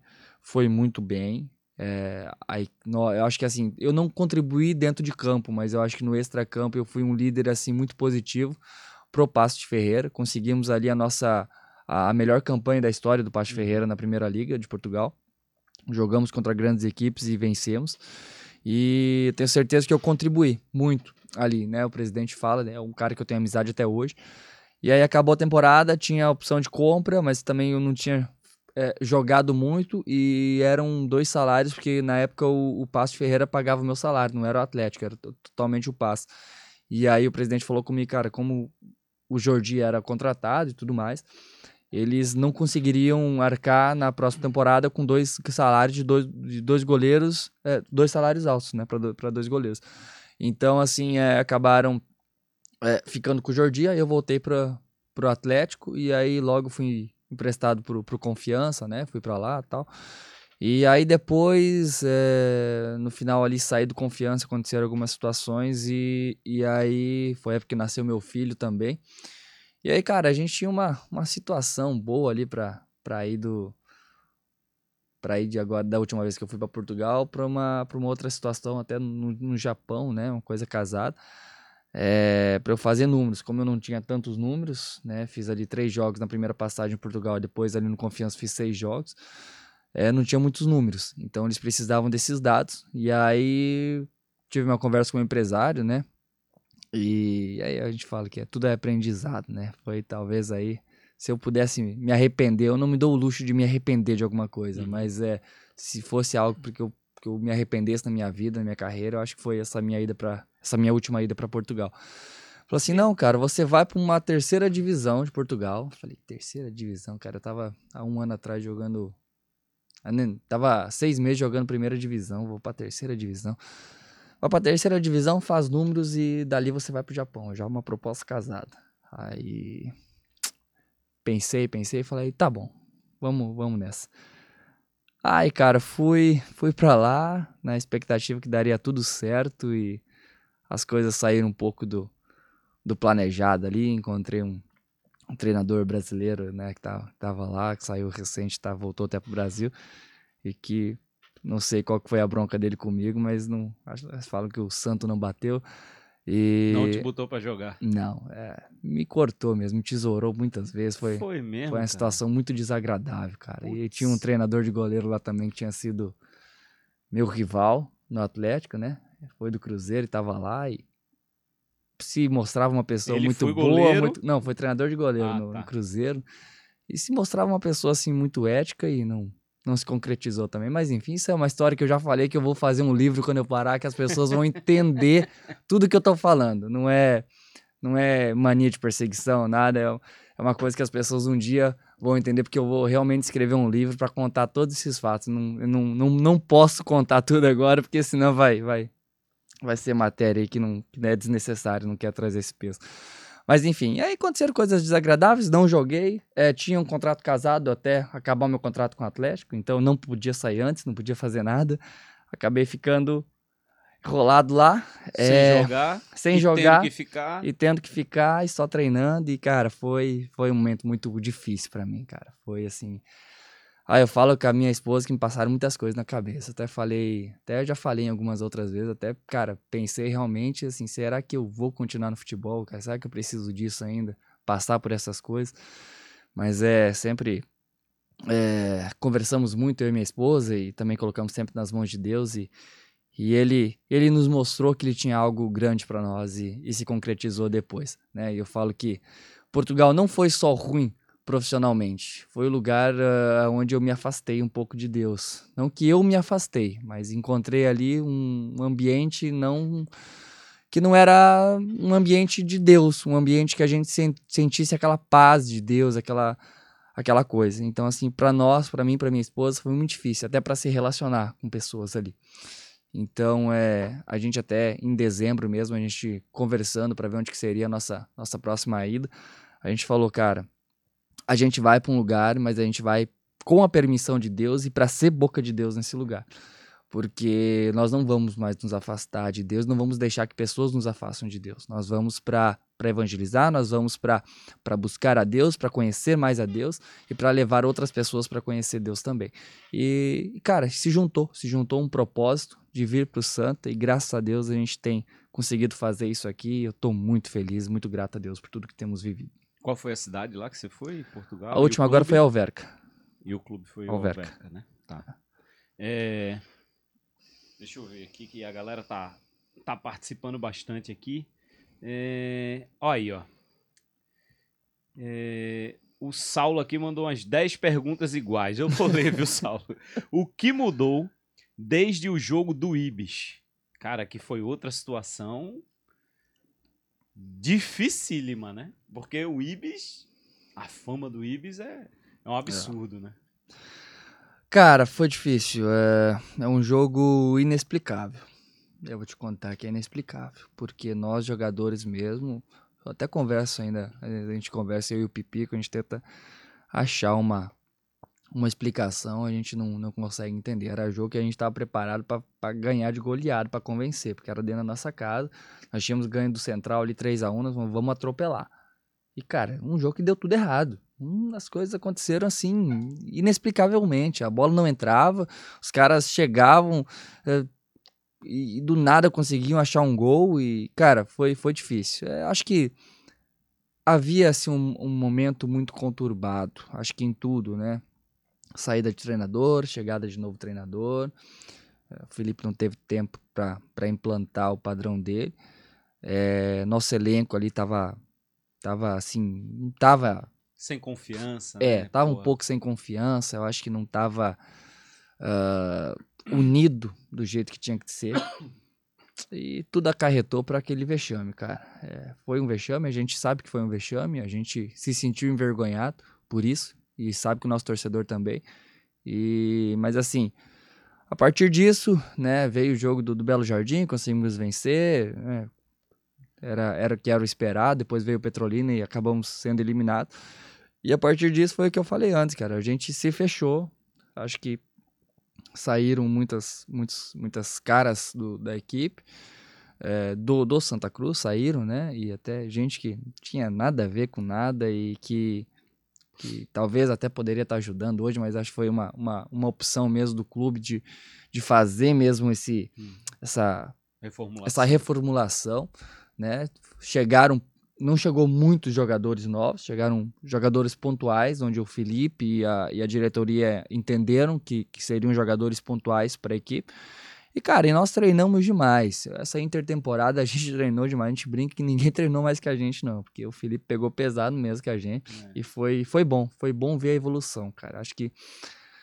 Bom, ah, lá no Clube há os treinos todos gravados. Eu acho que se pegar e, se Deus quiser, final do ano as coisas acontecerem, eu acho que vale a pena pegar um levantamento. Acho que foi essa, essa intertemporada, do que a gente começou treinando e como a gente terminou né? Não, não só a intertemporada para começar os jogos, mas acho que até depois, a hora que acabarem os jogos mesmo, a gente vai ver uma evolução muito grande do trabalho do Felipe, do padrão de jogo dele, uh, da, da, da, daquela questão que ele pede para correr, para ser intenso e para marcar e tudo mais, e, e para ter padrão. Acho que o Felipe conseguiu implantar o padrão dele, e acho que o que mudou daquele jogo para cá, eu acho que foi a implementação do padrão de jogo do Felipe e daquilo que ele quer o, o, internamente eu acredito que vocês tenham se cobrado muito, né? Muito. Você, Pipico, é, Chiquinho já tava? Já. Já tava? Já. Porra, é, é cobrança é. muito grande. Né? A gente já teve a primeira cobrança ali dentro na, na saída, né? A gente pegou os torcedores da nossa organizada, é, nos Pegou ali, tava eu. Verdade, tava eu, Chiquinho e Pipico ali de frente e a gente ouviu boas ali, né? E, com razão, o torcedor tava chateado, o torcedor pagou ingresso para ir ali, para ver uma derrota contra o Ibis, realmente foi, foi marcante. É, foi marcante para nós também, mas é, a partir disso já houve essa cobrança e nós nos cobramos muito, cara. Nós nos cobramos muito porque a gente sabia que precisava dar uma resposta e a gente está se cobrando até hoje, cara, porque, queira ou não, não faz muito tempo. Né? Então a gente tem, tem se cobrado para que essas coisas não aconteçam outra vez. Ó, eu acho que esse aqui você conhece. Fábio Milani. Pergunta ao Michael dos treinamentos que ele tinha na varanda da casa do sítio em Serranópolis. Esse aí é meu cunhado. Ah, é? Como era esse treinamento? Hein? Rapaz, esse cara me fazia uma raiva, cara. E a gente brincava e ele ia, eles iam lá em casa, é, ele ia com a minha irmã nos finais de semana, porque ele morava em Foz, né? E aí a nossa era a minha diversão.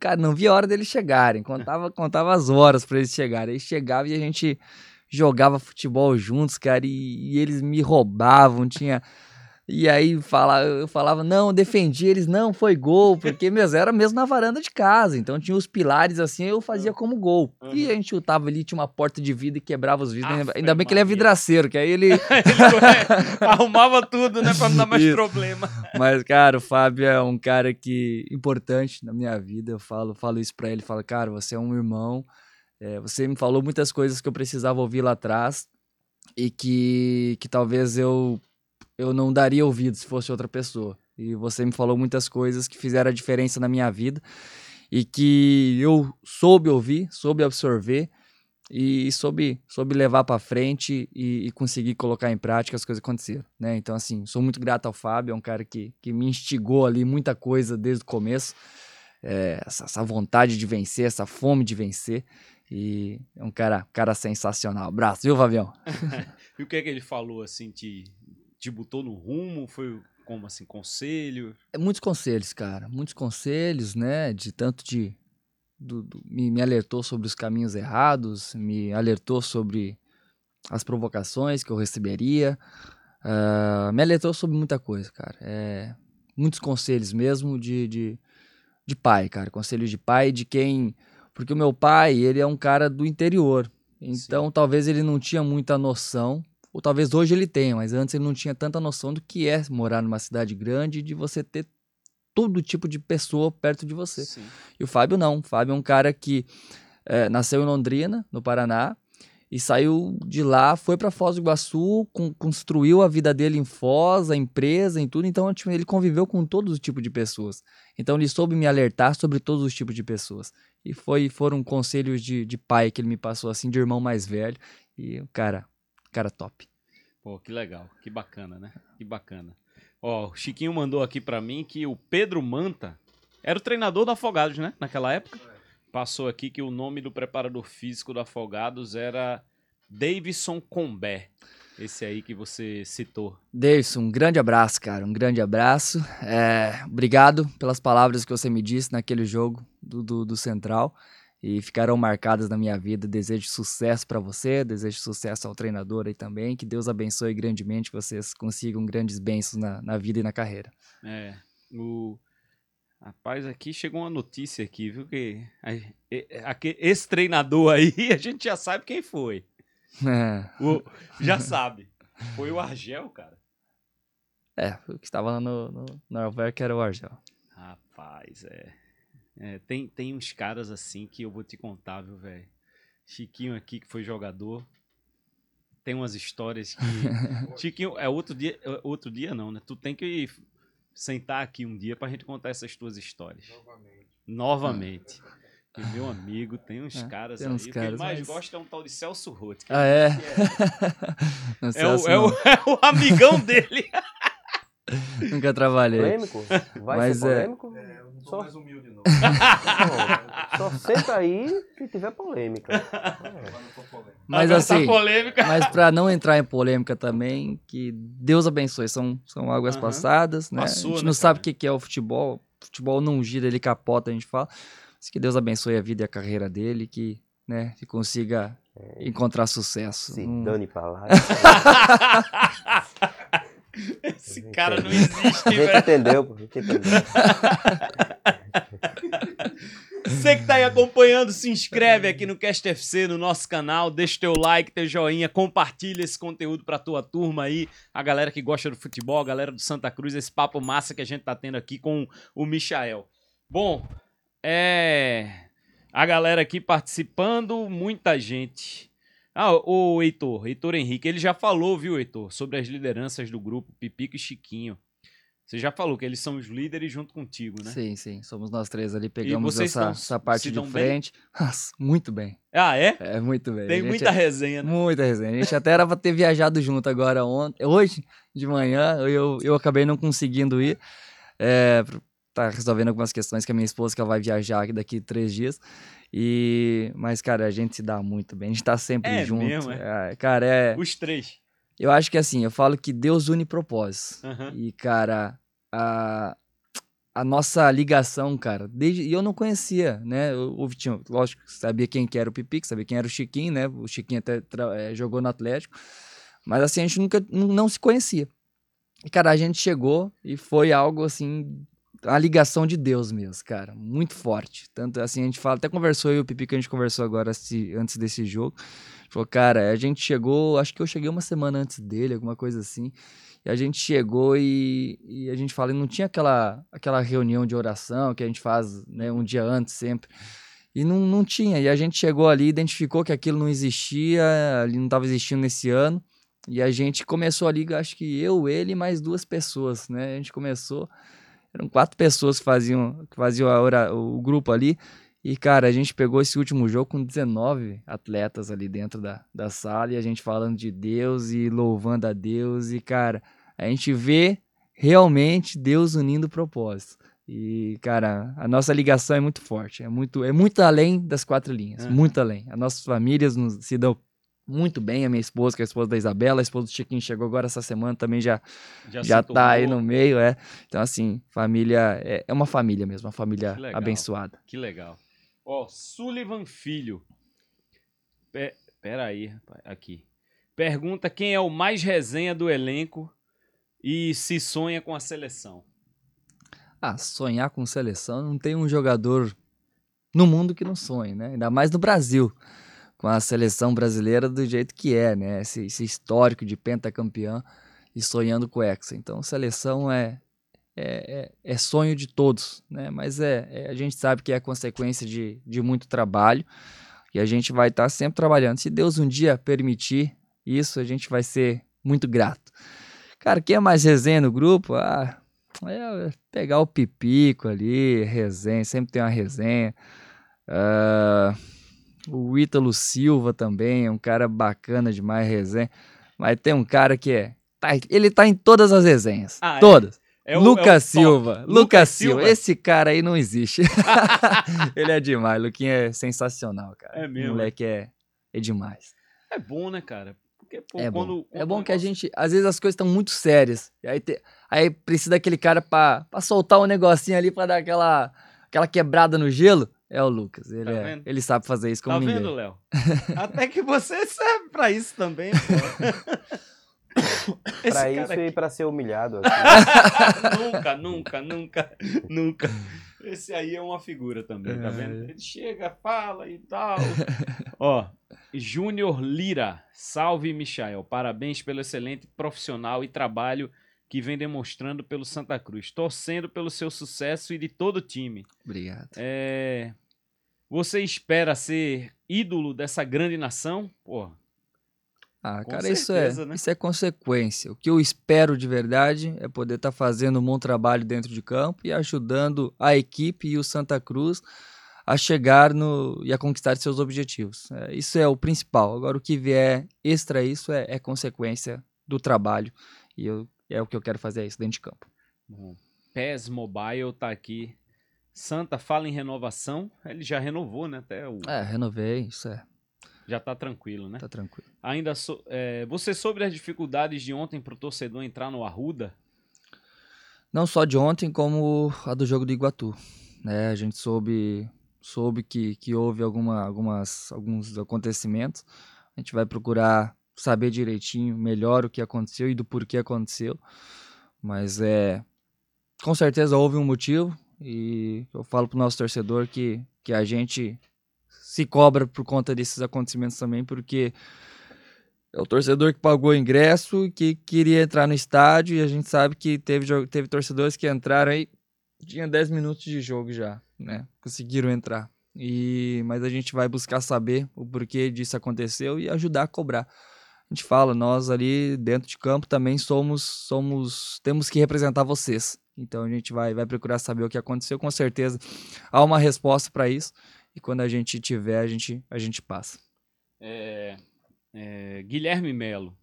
Boa noite, Michel. Parabéns pela campanha.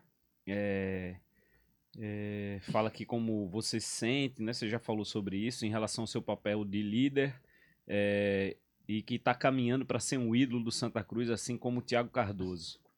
É, William Freitas. Há um tempo atrás, Peraí.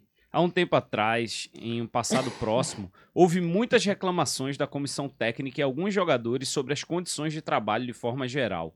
Como está hoje? Pois é, eu fiquei sabendo, né? Aconteceu isso numa época para trás. Não sei se foi com o Leston, talvez? Com o Leston, É, Leston acho que Júnior. foi. Eu fiquei sabendo dos acontecimentos que tiveram aí para trás, mas é, o torcedor pode ficar tranquilo que, que não tem acontecido. né? Lógico que há uma ou outras situações, igual eu comentei antes, de, de um outro atraso salarial, mas que não, não, não, não é relevante. Logo é logo é, é, é sanado. Então, assim, tá tendo tudo, cara. Estrutura do Santa Cruz não é de Série D, vocês podem ter certeza. É estrutura de time que deveria estar lá em cima. Temos tudo, tudo para trabalhar, está tudo sendo feito da melhor forma e, e dentro de campo é, é conosco, nós que vamos é, retribuir isso daí que está que tá sendo feito para para nós jogadores de, de, de ter uma estrutura toda completa montada para que a gente fazer o nosso melhor. Boa. É, deixa eu ver essa pergunta, essa aqui, ó. É, Rezinho Vlogs da 160. Ele lembra que havia comentado com o pai sobre o Santa Cruz ao ver um jogo do clube pela Copa do Nordeste. Teve isso, foi? Exatamente. Foi é. mesmo. Foi uma coisa muito engraçada. E a gente vê ali Deus já te dando uns, Uhum. uns toques.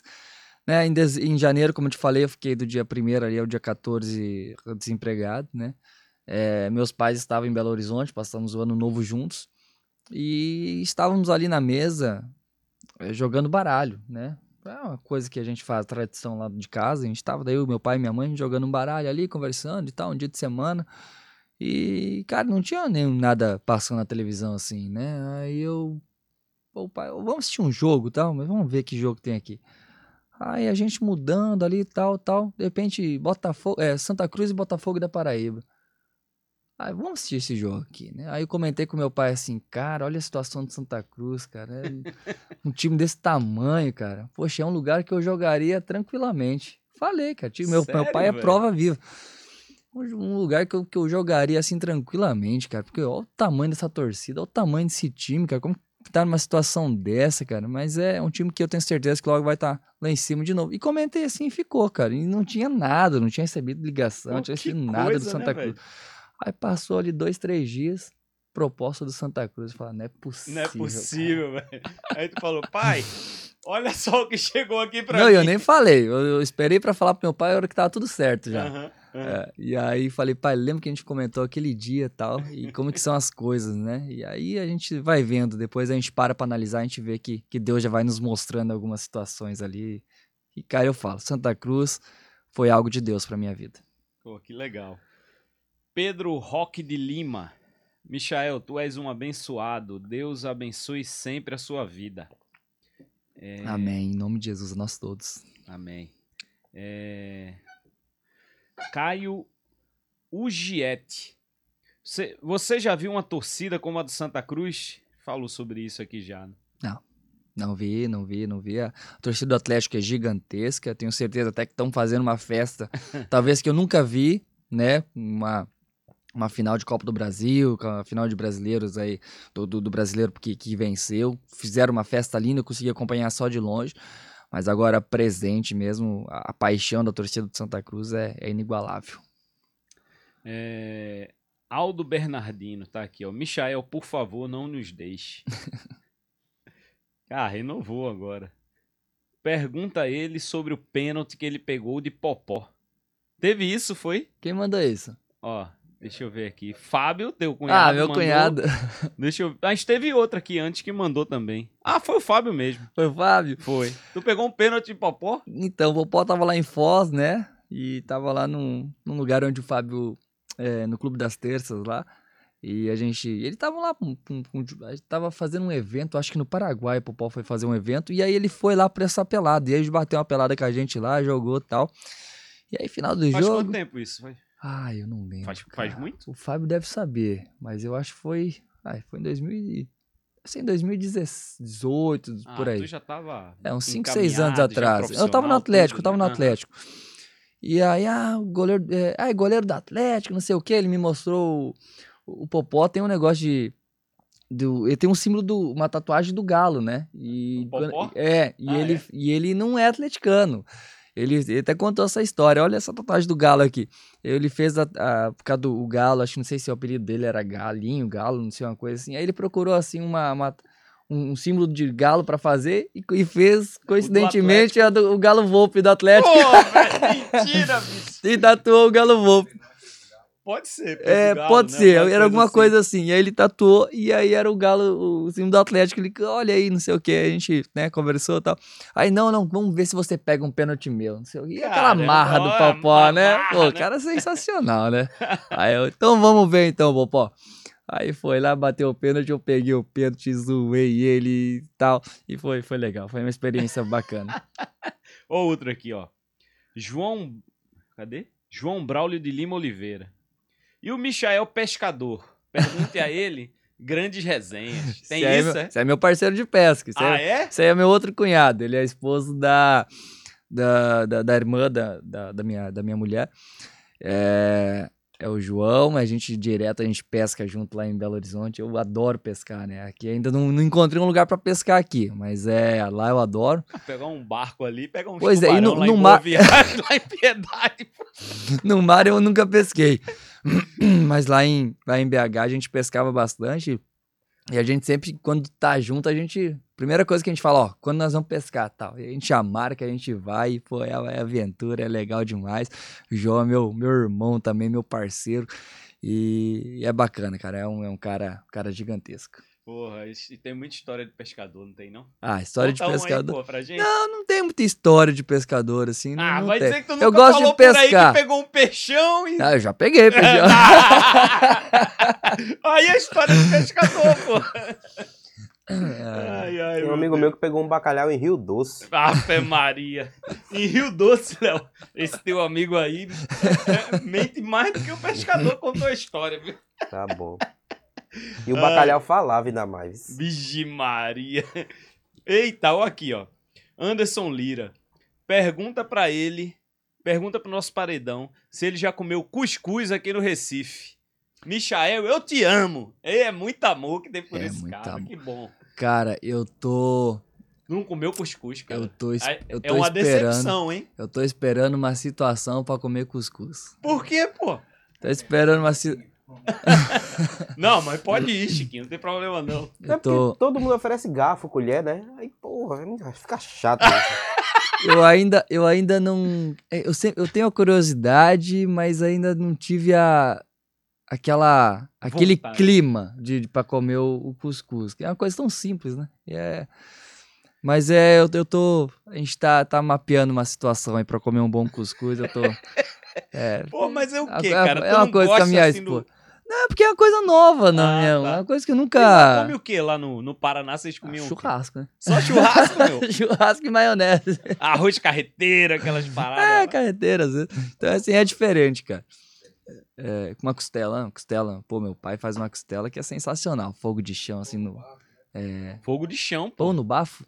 Pão no bafo nunca. Pão Ah. no bafo? Chiquinho, não inventa, Chiquinho. Não existe pão no bafo. Não, a É costela, Rio Doce, a costela no bafo é. é- Lá no é- beco é da top. Marinette. Mas é. É. Mas o cuscuz vai sair, vai Nossa sair que tá, área. tá, tá, tá no planejamento aí. O cuscuz. Vai, vai. Porra. Eu pensei que tu já tinha comido, que tu adorava cuscuz e tal. Porque Pois todo é, mundo que ainda vem não- aqui. pois é, cara, mas é uma situação ainda inusitada. né? eu tô, tô esperando, vamos ver, vamos ver. Mas assim, Vai, vai rolar. na é, cozinha. pega ali um cuscuz pra Eu ele. vou ali né? embaixo, pede, rapidinho. pede lá Daqui a pra pouco chego aí. experimentar aqui. Vai lá, vai lá, vai lá. Ó, aí vem cá. E, pô, cuscuz tem, eu acredito que no, no Santa Cruz tenha, no jantar tem. Acho que tem, acho que Tem, tem. pô. É, não tem Mas, como cara, não ter Mas aqui. é aquele negócio de hábito, cara. Você tá habituado a comer uma situação. Aí você, você tem. Cara, às vezes você tá ali na tua frente e você Aham. nem vê. Entendi. Ah, eu como isso, isso, isso. Então pego lá o feijão, arroz, a carne e tal, uma cacheira e tal. E você passa o cuscuz, você nem, nem. Nem? Mas é automático, cara. É, É. muito de hábito, cara. Mas eu vou. Vou, vou me prestar, vou prestar mais atenção nisso, porque pra ter sangue coral mesmo correndo, tem que ter um cuscuzinho junto, né? Não tem jeito, não. Ó, o Ancledson Silva, você já é um grande ídolo do Santa Cruz. Cadê aqui? É... Ni- Ninsan Santos. Michael, por que você não começa a treinar pênaltis também, já que você é bem é, em cima e embaixo? Porra. Você já bateu pênalti, não? Não, eu acho que ele tá falando pra eu treinar pra pegar pênalti. Ah, pra pegar? Eu acho que sim. acho que aí foi mais uma crítica construtiva. Por que você não começa a treinar mais pênaltis também? Já que, é, já que você Eu, é bem. é. sim- Eu tinha entendido que ele tava falando pra tu bater É, pênalti. não, eu acho que aí foi mais uma Pô, mas o crítica cara- construtiva. O cara pegou pênalti já, pô, pelo Atlético, tudo. né? Eu peguei para o Atlético. pênalti, é, Assim, é, muito se fala, acho que muito por causa da, da decisão contra o Petrolina, né? Foram, foram cinco pênaltis, eh, foi seis, não, foram sete pênaltis, né? E acabei também não pegando, foram um na trave, o outro para fora. É, bom, situação que, que a gente sabe. Eu, eu falo que os caras bateram pênalti, acho que sem tanta responsabilidade quanto nós. E bateram muito bem, cara. Se pegar os pênaltis ali contra o Petrolinos, que eu fui na bola mesmo, cara, eu saltei tudo que eu podia e não, não consegui. E tem uma coisa que é interessante nisso, né? Hum. Porque hoje, e mais uma vez a gente volta porque a gente já falou. Sim. Mas assim, hoje no futebol, porra, você tem um preparador de goleiros que é, você vai pra um jogo, por exemplo, se fosse um Santa Cruz Esporte, o cara ia lá dizer, ó, tá aqui o vídeo de todos os pênaltis batidos pelos Exatamente. caras. Contra o Petrolina, pô. Não, eu vou te contar. E aqui, ó. Porra, eu- o que eu tô falando, né? O Michael tá aqui, mas é a verdade, porra. Aí tu vai pegar o pênalti batido pelo Petrolina. Não Exato, tem, pô. não tem. Igual você pegar assim, quando a gente enfrentou o América Mineiro na Copa do Brasil. Cara, eu tinha a relação de todos os batedores. Eu tinha, fiz a minha colinha lá bonitinho, certinho. Como é que tu faz? Tu vê. Cara, eu assisti todos os pênaltis de Todos? todos, os jogadores. Aí eu procurei padrão, a quando tava perdendo, quando era na pressão, não, tal. Caramba, E, velho. cara, estudei tudo bonitinho, cara. Tava lindo ali. Todo montadinho. Falava, pô, esse eu vou pular pra cá, esse bate só no chão, esse bate, esse oscila, mas tal, vai ser naquele canto. E você faz probabilidades ali e fala, não, eu acho que vai bater aqui. E aí, e, e eu vou te falar quanto Petrolina, cara. Eu- até o cara tá no nosso elenco agora. Até dei um puxão de orelha quando, quando ele chegou. Quando faz aquele corredor, né? Eu até bati um pouco mais forte.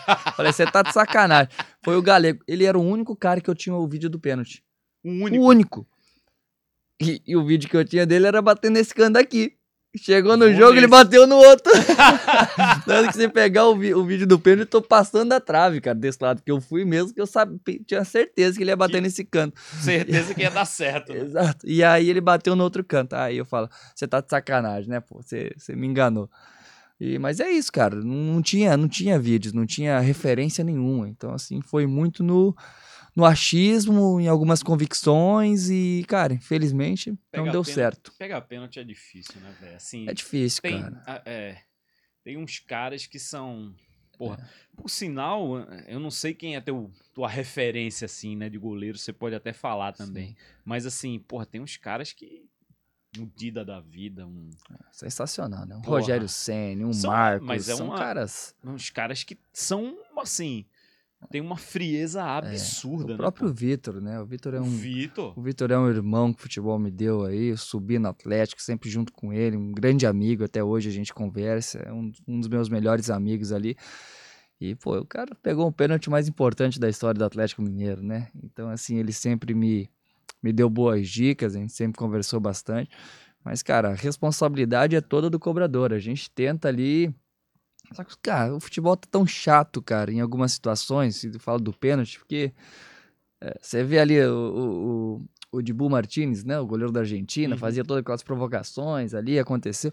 Aí agora a FIFA até isso ela tirou, né? O goleiro agora tem que ficar parado em cima da linha e não pode nem se mover mais, porque Ah, é, isso tá é um provocando o adversário e vai lá e toma amarelo. Enquanto que o cobrador É. pode Aí ele pode fazer, pode parar, pode É. dançar, pode fazer o que quiser. Então, assim, é, uma, é um absurdo. Mas não, não, acho que o pessoal não tá preparado para essa conversa ainda. Então, assim, é, é isso. E, a, a- assim, a responsabilidade é mais pro, pro cobrador. A gente tenta estudar aqueles que a gente consegue e, e fazer muito por convicção também e tá preparado. Mas nem, nem sempre dá certo. Bom, já já o Michael aqui vai falar qual é o clássico que ele mais gostou de jogar em Pernambuco. Quero saber. Agora vou dar uma pausa aqui porque eu quero falar da Bet Nem Nacional, a Bet dos brasileiros. Tá aí na tela pra você. O Vini Júnior, nosso garoto propaganda e por sinal que absurdo, né, rapaz? Que aconteceu na Espanha mais uma vez com o Vini Júnior. um porra, um cara que vai ser o melhor jogador do mundo em breve e tá passando por uma situação dessa de racismo é um absurdo, é um absurdo. E a gente não vê a La Liga se movendo, assim, sendo é, punitiva com essas pessoas. Tem câmera, tem, tem tudo mostrando, gente. É um absurdo. A gente tá junto, Vini Júnior, sempre. Vini Júnior, inclusive, foi um dos entrevistados aqui do cast, tá aqui no, no, na descrição. O Edu vai colocar aí para você que não viu o bate-papo que a gente teve com o Vini Júnior lá no Rio de Janeiro. Bom, tá aqui a plataforma da Bet Nacional, a plataforma mais completa do mercado brasileiro. Ó, tá rolando aqui o jogo do Náutico, né? Cadê aqui? Náutico e Floresta. O Timba tá ganhando 2 a 1 um, hein? Olha aí, ó. Já nos acréscimos do primeiro tempo, dois pro Náutico, um para o Floresta. Eu estou te mostrando aqui o campinho interativo, onde a bola vai aparecendo aqui a cada momento. Também as estatísticas que vão mudando no decorrer do jogo. Tá aqui, ó, 74% de probabilidade de vitória do Náutico contra 6% do Floresta. Aqui a classificação, né? Como é que tá a situação das equipes. O Náutico é, nesse momento está aqui em décimo lugar com seis pontos.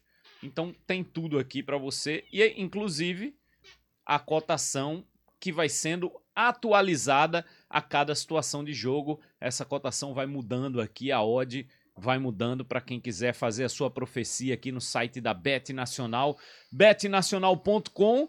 A NBA está aqui também para quem é apaixonado pelo basquete. betnacional.com é a bet dos brasileiros, a bet do Cast FC. Se você não é cadastrado ainda, Usa o link que está aqui na descrição, se cadastra, usa nosso código que é CASTFC e dá essa moral pro cast. Valeu? betnacional.com, o endereço da tua profecia. Bet Nacional, a bet dos brasileiros. E aí, Michael? Não tem nem mistério, né? Não tem, né? Eu quis fazer um mistério, mas não tem, pô. Não tem como ter mistério. É. É o jogo Esporte Santa Cruz na, na Arena Pernambuco. Para mim foi muito marcante. Não só uh, por toda a atmosfera do jogo, mas também acho que pela, pela minha atuação. Acho que foi muito consistente. Fiz uma, uma das defesas mais lindas da minha vida e foi na cabeçada do, do Jorginho. E com certeza, não acho que não tem, não tem jogo melhor do que do que contra o, contra o esporte, né, esse clássico na, na Arena Pernambuco. Para mim é, é o jogo, o jogo mais, mais marcante e que eu vou levar sempre com carinho muito grande no coração. É, é, é, essa defesa você já elegeu como a principal da tua carreira até o momento. É, eu acho que sim, eu acho que é uma das, das principais, uma das mais lindas que eu já fiz. E grata, grata a Deus por isso, né? É...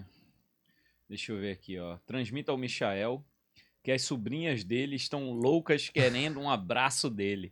Gabi e Manu.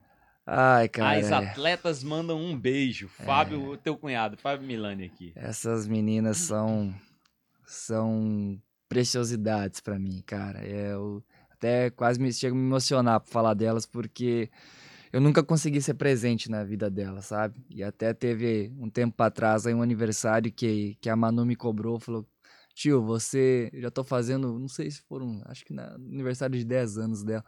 Vou fazer 10 anos e até hoje você só participou de um aniversário meu. Então, né? Acho que esse é o. No futebol há o bônus e o ônus. E ali acabou. É, acontece que eu não consegui ser tão presente na vida delas e, e, são duas meninas de ouro, cara, que eu tenho um amor, um carinho especial. E são jogadores de vôlei, viu? É, ah, é? é, que a família é baixinha, né? Como é, eu te falei. Você tem 1,96, a gente tirou uma foto aqui, eu fiquei é... embaixo do teu ombro ainda. A minha sobrinha tem 14 anos e tem 1,84m. Caraca! Vê lá, vê é, lá. É. Vai ser a futura central da seleção brasileira de vôlei, a Manuela. E a Gabriela é uma levantadora, ela tem 15. E, e, e vai com certeza ser uma das, das, levantadoras da seleção também. Duas atletas, acho que o sangue atleta corre ali na veia, uhum. né? E, cara, são, são duas meninas sensacionais, exemplares e que eu tenho um, um carinho, assim, gigantesco e falo assim, o único arrependimento mesmo é não poder é, estar tão presente na vida delas. Mas tenho certeza que Deus vai nos reservar grandes momentos juntos ainda E a gente vai poder comemorar grandes vitórias, não só minha, mas delas também, nessa carreira que elas estão iniciando, que tenho certeza que vai ser muito bem sucedida. Ó, é, o canal aqui, canal Lançamento, está dizendo assim: pergunta a ele se ele viu o vídeo do jogo de Santi Betim. Santi Betim foi o jogo do título, né? Enchiquinho, me ajuda aí. Santi Betim foi o jogo do título ou do acesso? Que teve o gol de caça-rato? Tô na dúvida. Foi do acesso, foi do acesso né? Não. Chegou não a ver, não, né? Não vi. Um acesso pra. pra Acho que não. Eu já vi tanto vídeo do Santos. é. Pô, teria lembrado, né? Porque ah. esse, esse vídeo aí é. Realmente é, é bem marcante. É... Cadê aqui? Razinho. Re... Não, Rezinho. Pô, tô com óculos na mão e não bota. Rezinho. Michael se mostra consciente de se sabe que o caminho não será fácil, mas acredita que é possível alcançar esse objetivo. Tá aí, ó. Com certeza, com os pés no chão, com a fé em Deus e jogo a jogo, fazendo o nosso melhor, nós vamos conseguir. Luiz Coutinho, o cuscuz vai ser no Arruda após o acesso. Um momento mais que especial para experimentar. Se for para a gente realmente conseguir o acesso, eu fico de jejum até lá para comer esse cuscuz, com todo o prazer do mundo e, e, e passo cinco dias comendo só cuscuz. Aí, ó. Júnior Lira. Michael precisa comer um bom cuscuz com bode. É, preciso. Já comeu bode, não? Carne de bode? Comi. É, é, como é que é? é linguiça de. Né, aquela. aquela linguiça de bode, né? Na, Comi e acho que de carne de bode mesmo, acho que foi, foi só essa. Achei carne mesmo, não, não cheguei a comer. Eu, eu como lá, no, mas é diferente, né? Lá no Paraná a gente come muita ovelha, né? Mas é aqui não. Né? Mas é diferente a carne é do, diferente, do bode. Né? O bode é mais consistente, é mais forte, mais, forte, mais. É. O gosto é mais. É, é mais. É, é, é, mais forte mesmo. Aí, ó. Cuscuz com bode. Pode... Claro, né, pô? Quem mora em Pernambuco. Um é. bodezinho do sertão tem coisa melhor? Não, é, realmente. Boa. Isso é cheio de graça, né? É tirar graça. Ô, Michael, é... o que, que você espera dessa temporada?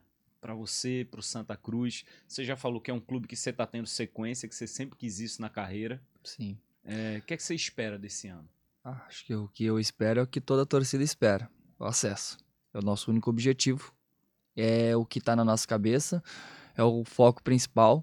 E a gente falou que vai tentar isso a todo custo, cara. Acho que assim, se for da, realmente da vontade de Deus, eu creio que será esse acesso. Nós vamos fazer de tudo que for possível para que isso aconteça. E eu falo jogo a jogo, igual já, já falaram, poxa, você tem comemorado tantas vitórias de 1 a 0 Eu falei, meu amigo, o acesso é obrigação, como a torcida fala, não é? Então 6 a 0 1 a 0 para mim vai ser goleada. Se eu pudesse fechar todos os jogos aqui 1 a 0 pô, eu fechava agora, se né, fosse pro acesso. Então assim, não tem essa. É, é jogo a jogo. Eu espero que espero muito do meu coração, do fundo do meu coração, tenho muito forte que a gente vai conseguir. Mas é, é todos juntos, é todos no mesmo barco, no mesmo objetivo, como eu já falei aqui é, se doando o máximo e entendendo cada vez mais a grandeza do Santa Cruz e colocando essa energia dentro de campo para funcionar e para ser e que, que a torcida continue sendo esse nosso combustível a mais.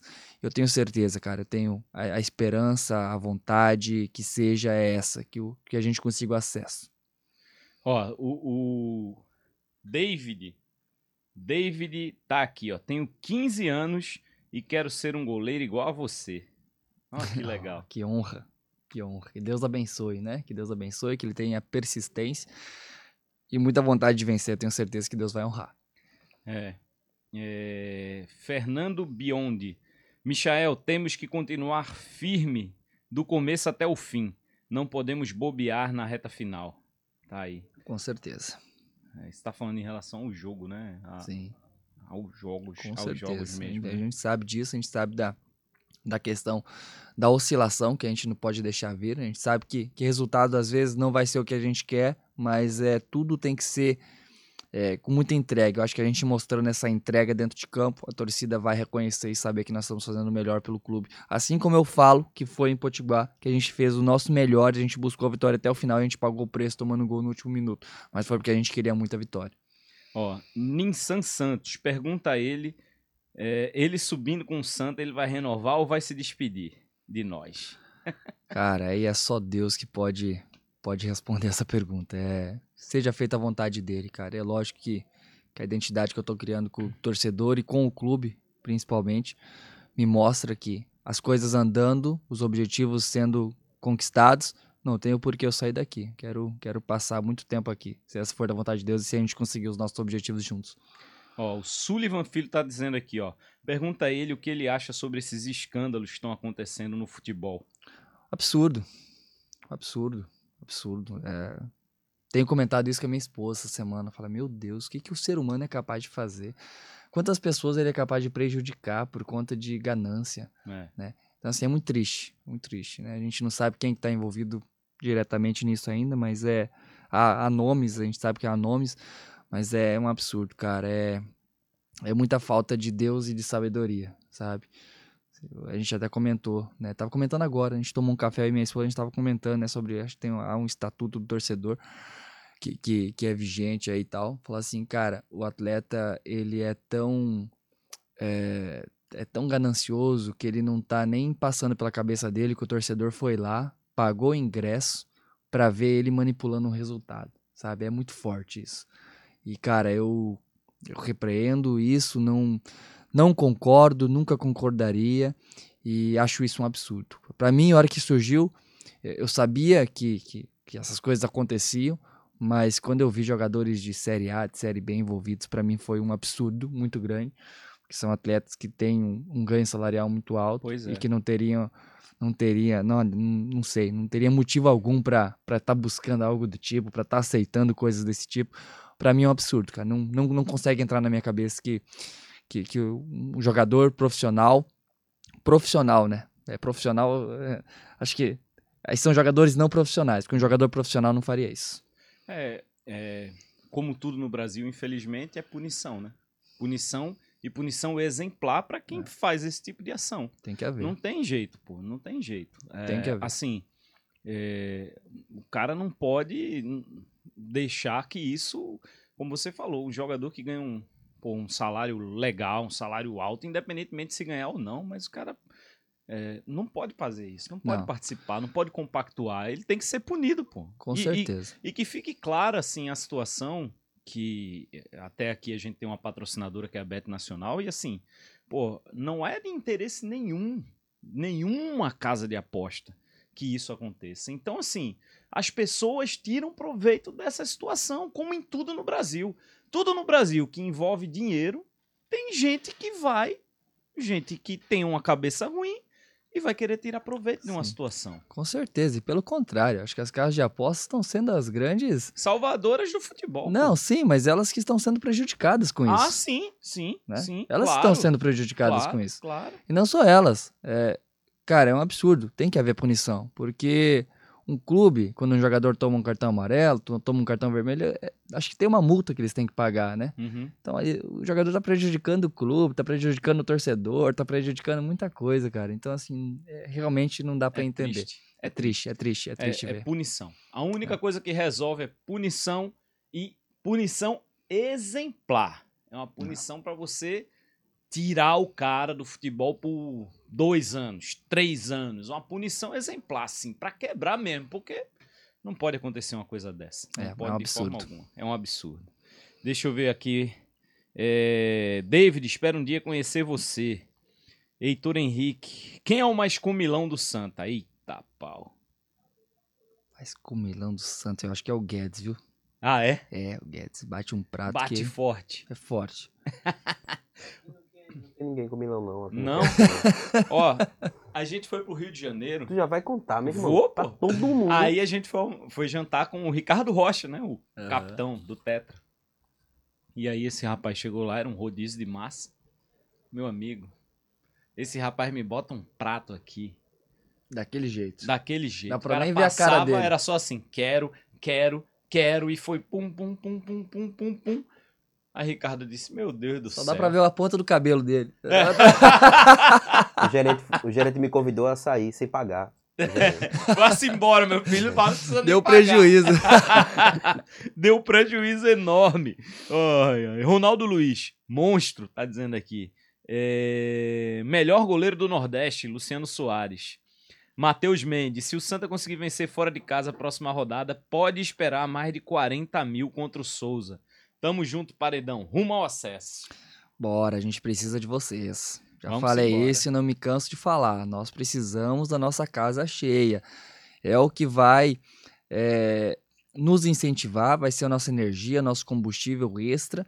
É o que vai fazer a diferença. O adversário que pisar no campo e ver 30, 40, 50 mil torcedores com certeza vai sentir o peso da nossa torcida. E além do mais, tudo que eu já falei em questão financeira, tudo que pode trazer para o clube e que com certeza, consequentemente, vai ajudar no, no pagamento de salários e, e de dívidas. É isso aí. Meu povo, se inscreve aí no Cast FC, deixa teu like, teu joinha, compartilha esse conteúdo com a tua galera, tá bom? Bom, eu queria agradecer demais aqui a participação do Michael, respondendo todas as perguntas aqui, falando da carreira, da história, Pô, bacana, Michel. Obrigado demais por ter vindo. Espero que você tenha gostado aqui. A casa é sua, volte sempre. E vamos embora. Estão na torcida aí pelo Santinha, por você. E próximo jogo vou para lá, vou ver o Santinha jogar. Show, vai sim, vai sim que vai ser. Se Deus quiser, um grande jogo e a gente vai conseguir o nosso objetivo. Raposo, foi um prazer gigantesco estar aqui com vocês. É, sempre que, que precisar, pode contar comigo. Foi um prazer falar com todos vocês uh, que estão aqui escutando, que estão que pararam um pouquinho do seu tempo para nos ouvir. Isso é a gente fala tanto de gestão de tempo quando você vê as pessoas parando é porque realmente nos mostra que a gente está no caminho uhum. certo. acho que tanto o podcast uhum. como como eu na minha carreira isso é isso é legal. Obrigado a todos que, que pararam um pouquinho do seu tempo para nos assistir, para nos acompanhar. Quem nos acompanhou, quem não conseguiu nos acompanhar, quem nos acompanhou, mande, mande o link, né? É, pra ver que vai ficar salvo aí. Exatamente. E, cara, foi um prazer gigantesco. É que, que a gente possa caminhar junto, juntos aí na, nos nossos objetivos. Que Deus, Papai do Céu, abençoe, que nos guarde sempre e que abençoe esse, esse grande programa aqui, Amém. que continue rendendo sucesso aí de, de transmissão, de tudo. Que, que Deus abençoe sempre. Foi um prazer. Obrigado. Valeu. Valeu, cara. Obrigadão. Tamo junto. Meu povo, muito obrigado aí por acompanhar mais um episódio aqui do Cast FC. Lembrando para você se inscrever, deixar teu like aí, compartilhar esse conteúdo com a tua turma. E quinta-feira a gente tá de volta, beleza? Simbora! Bora!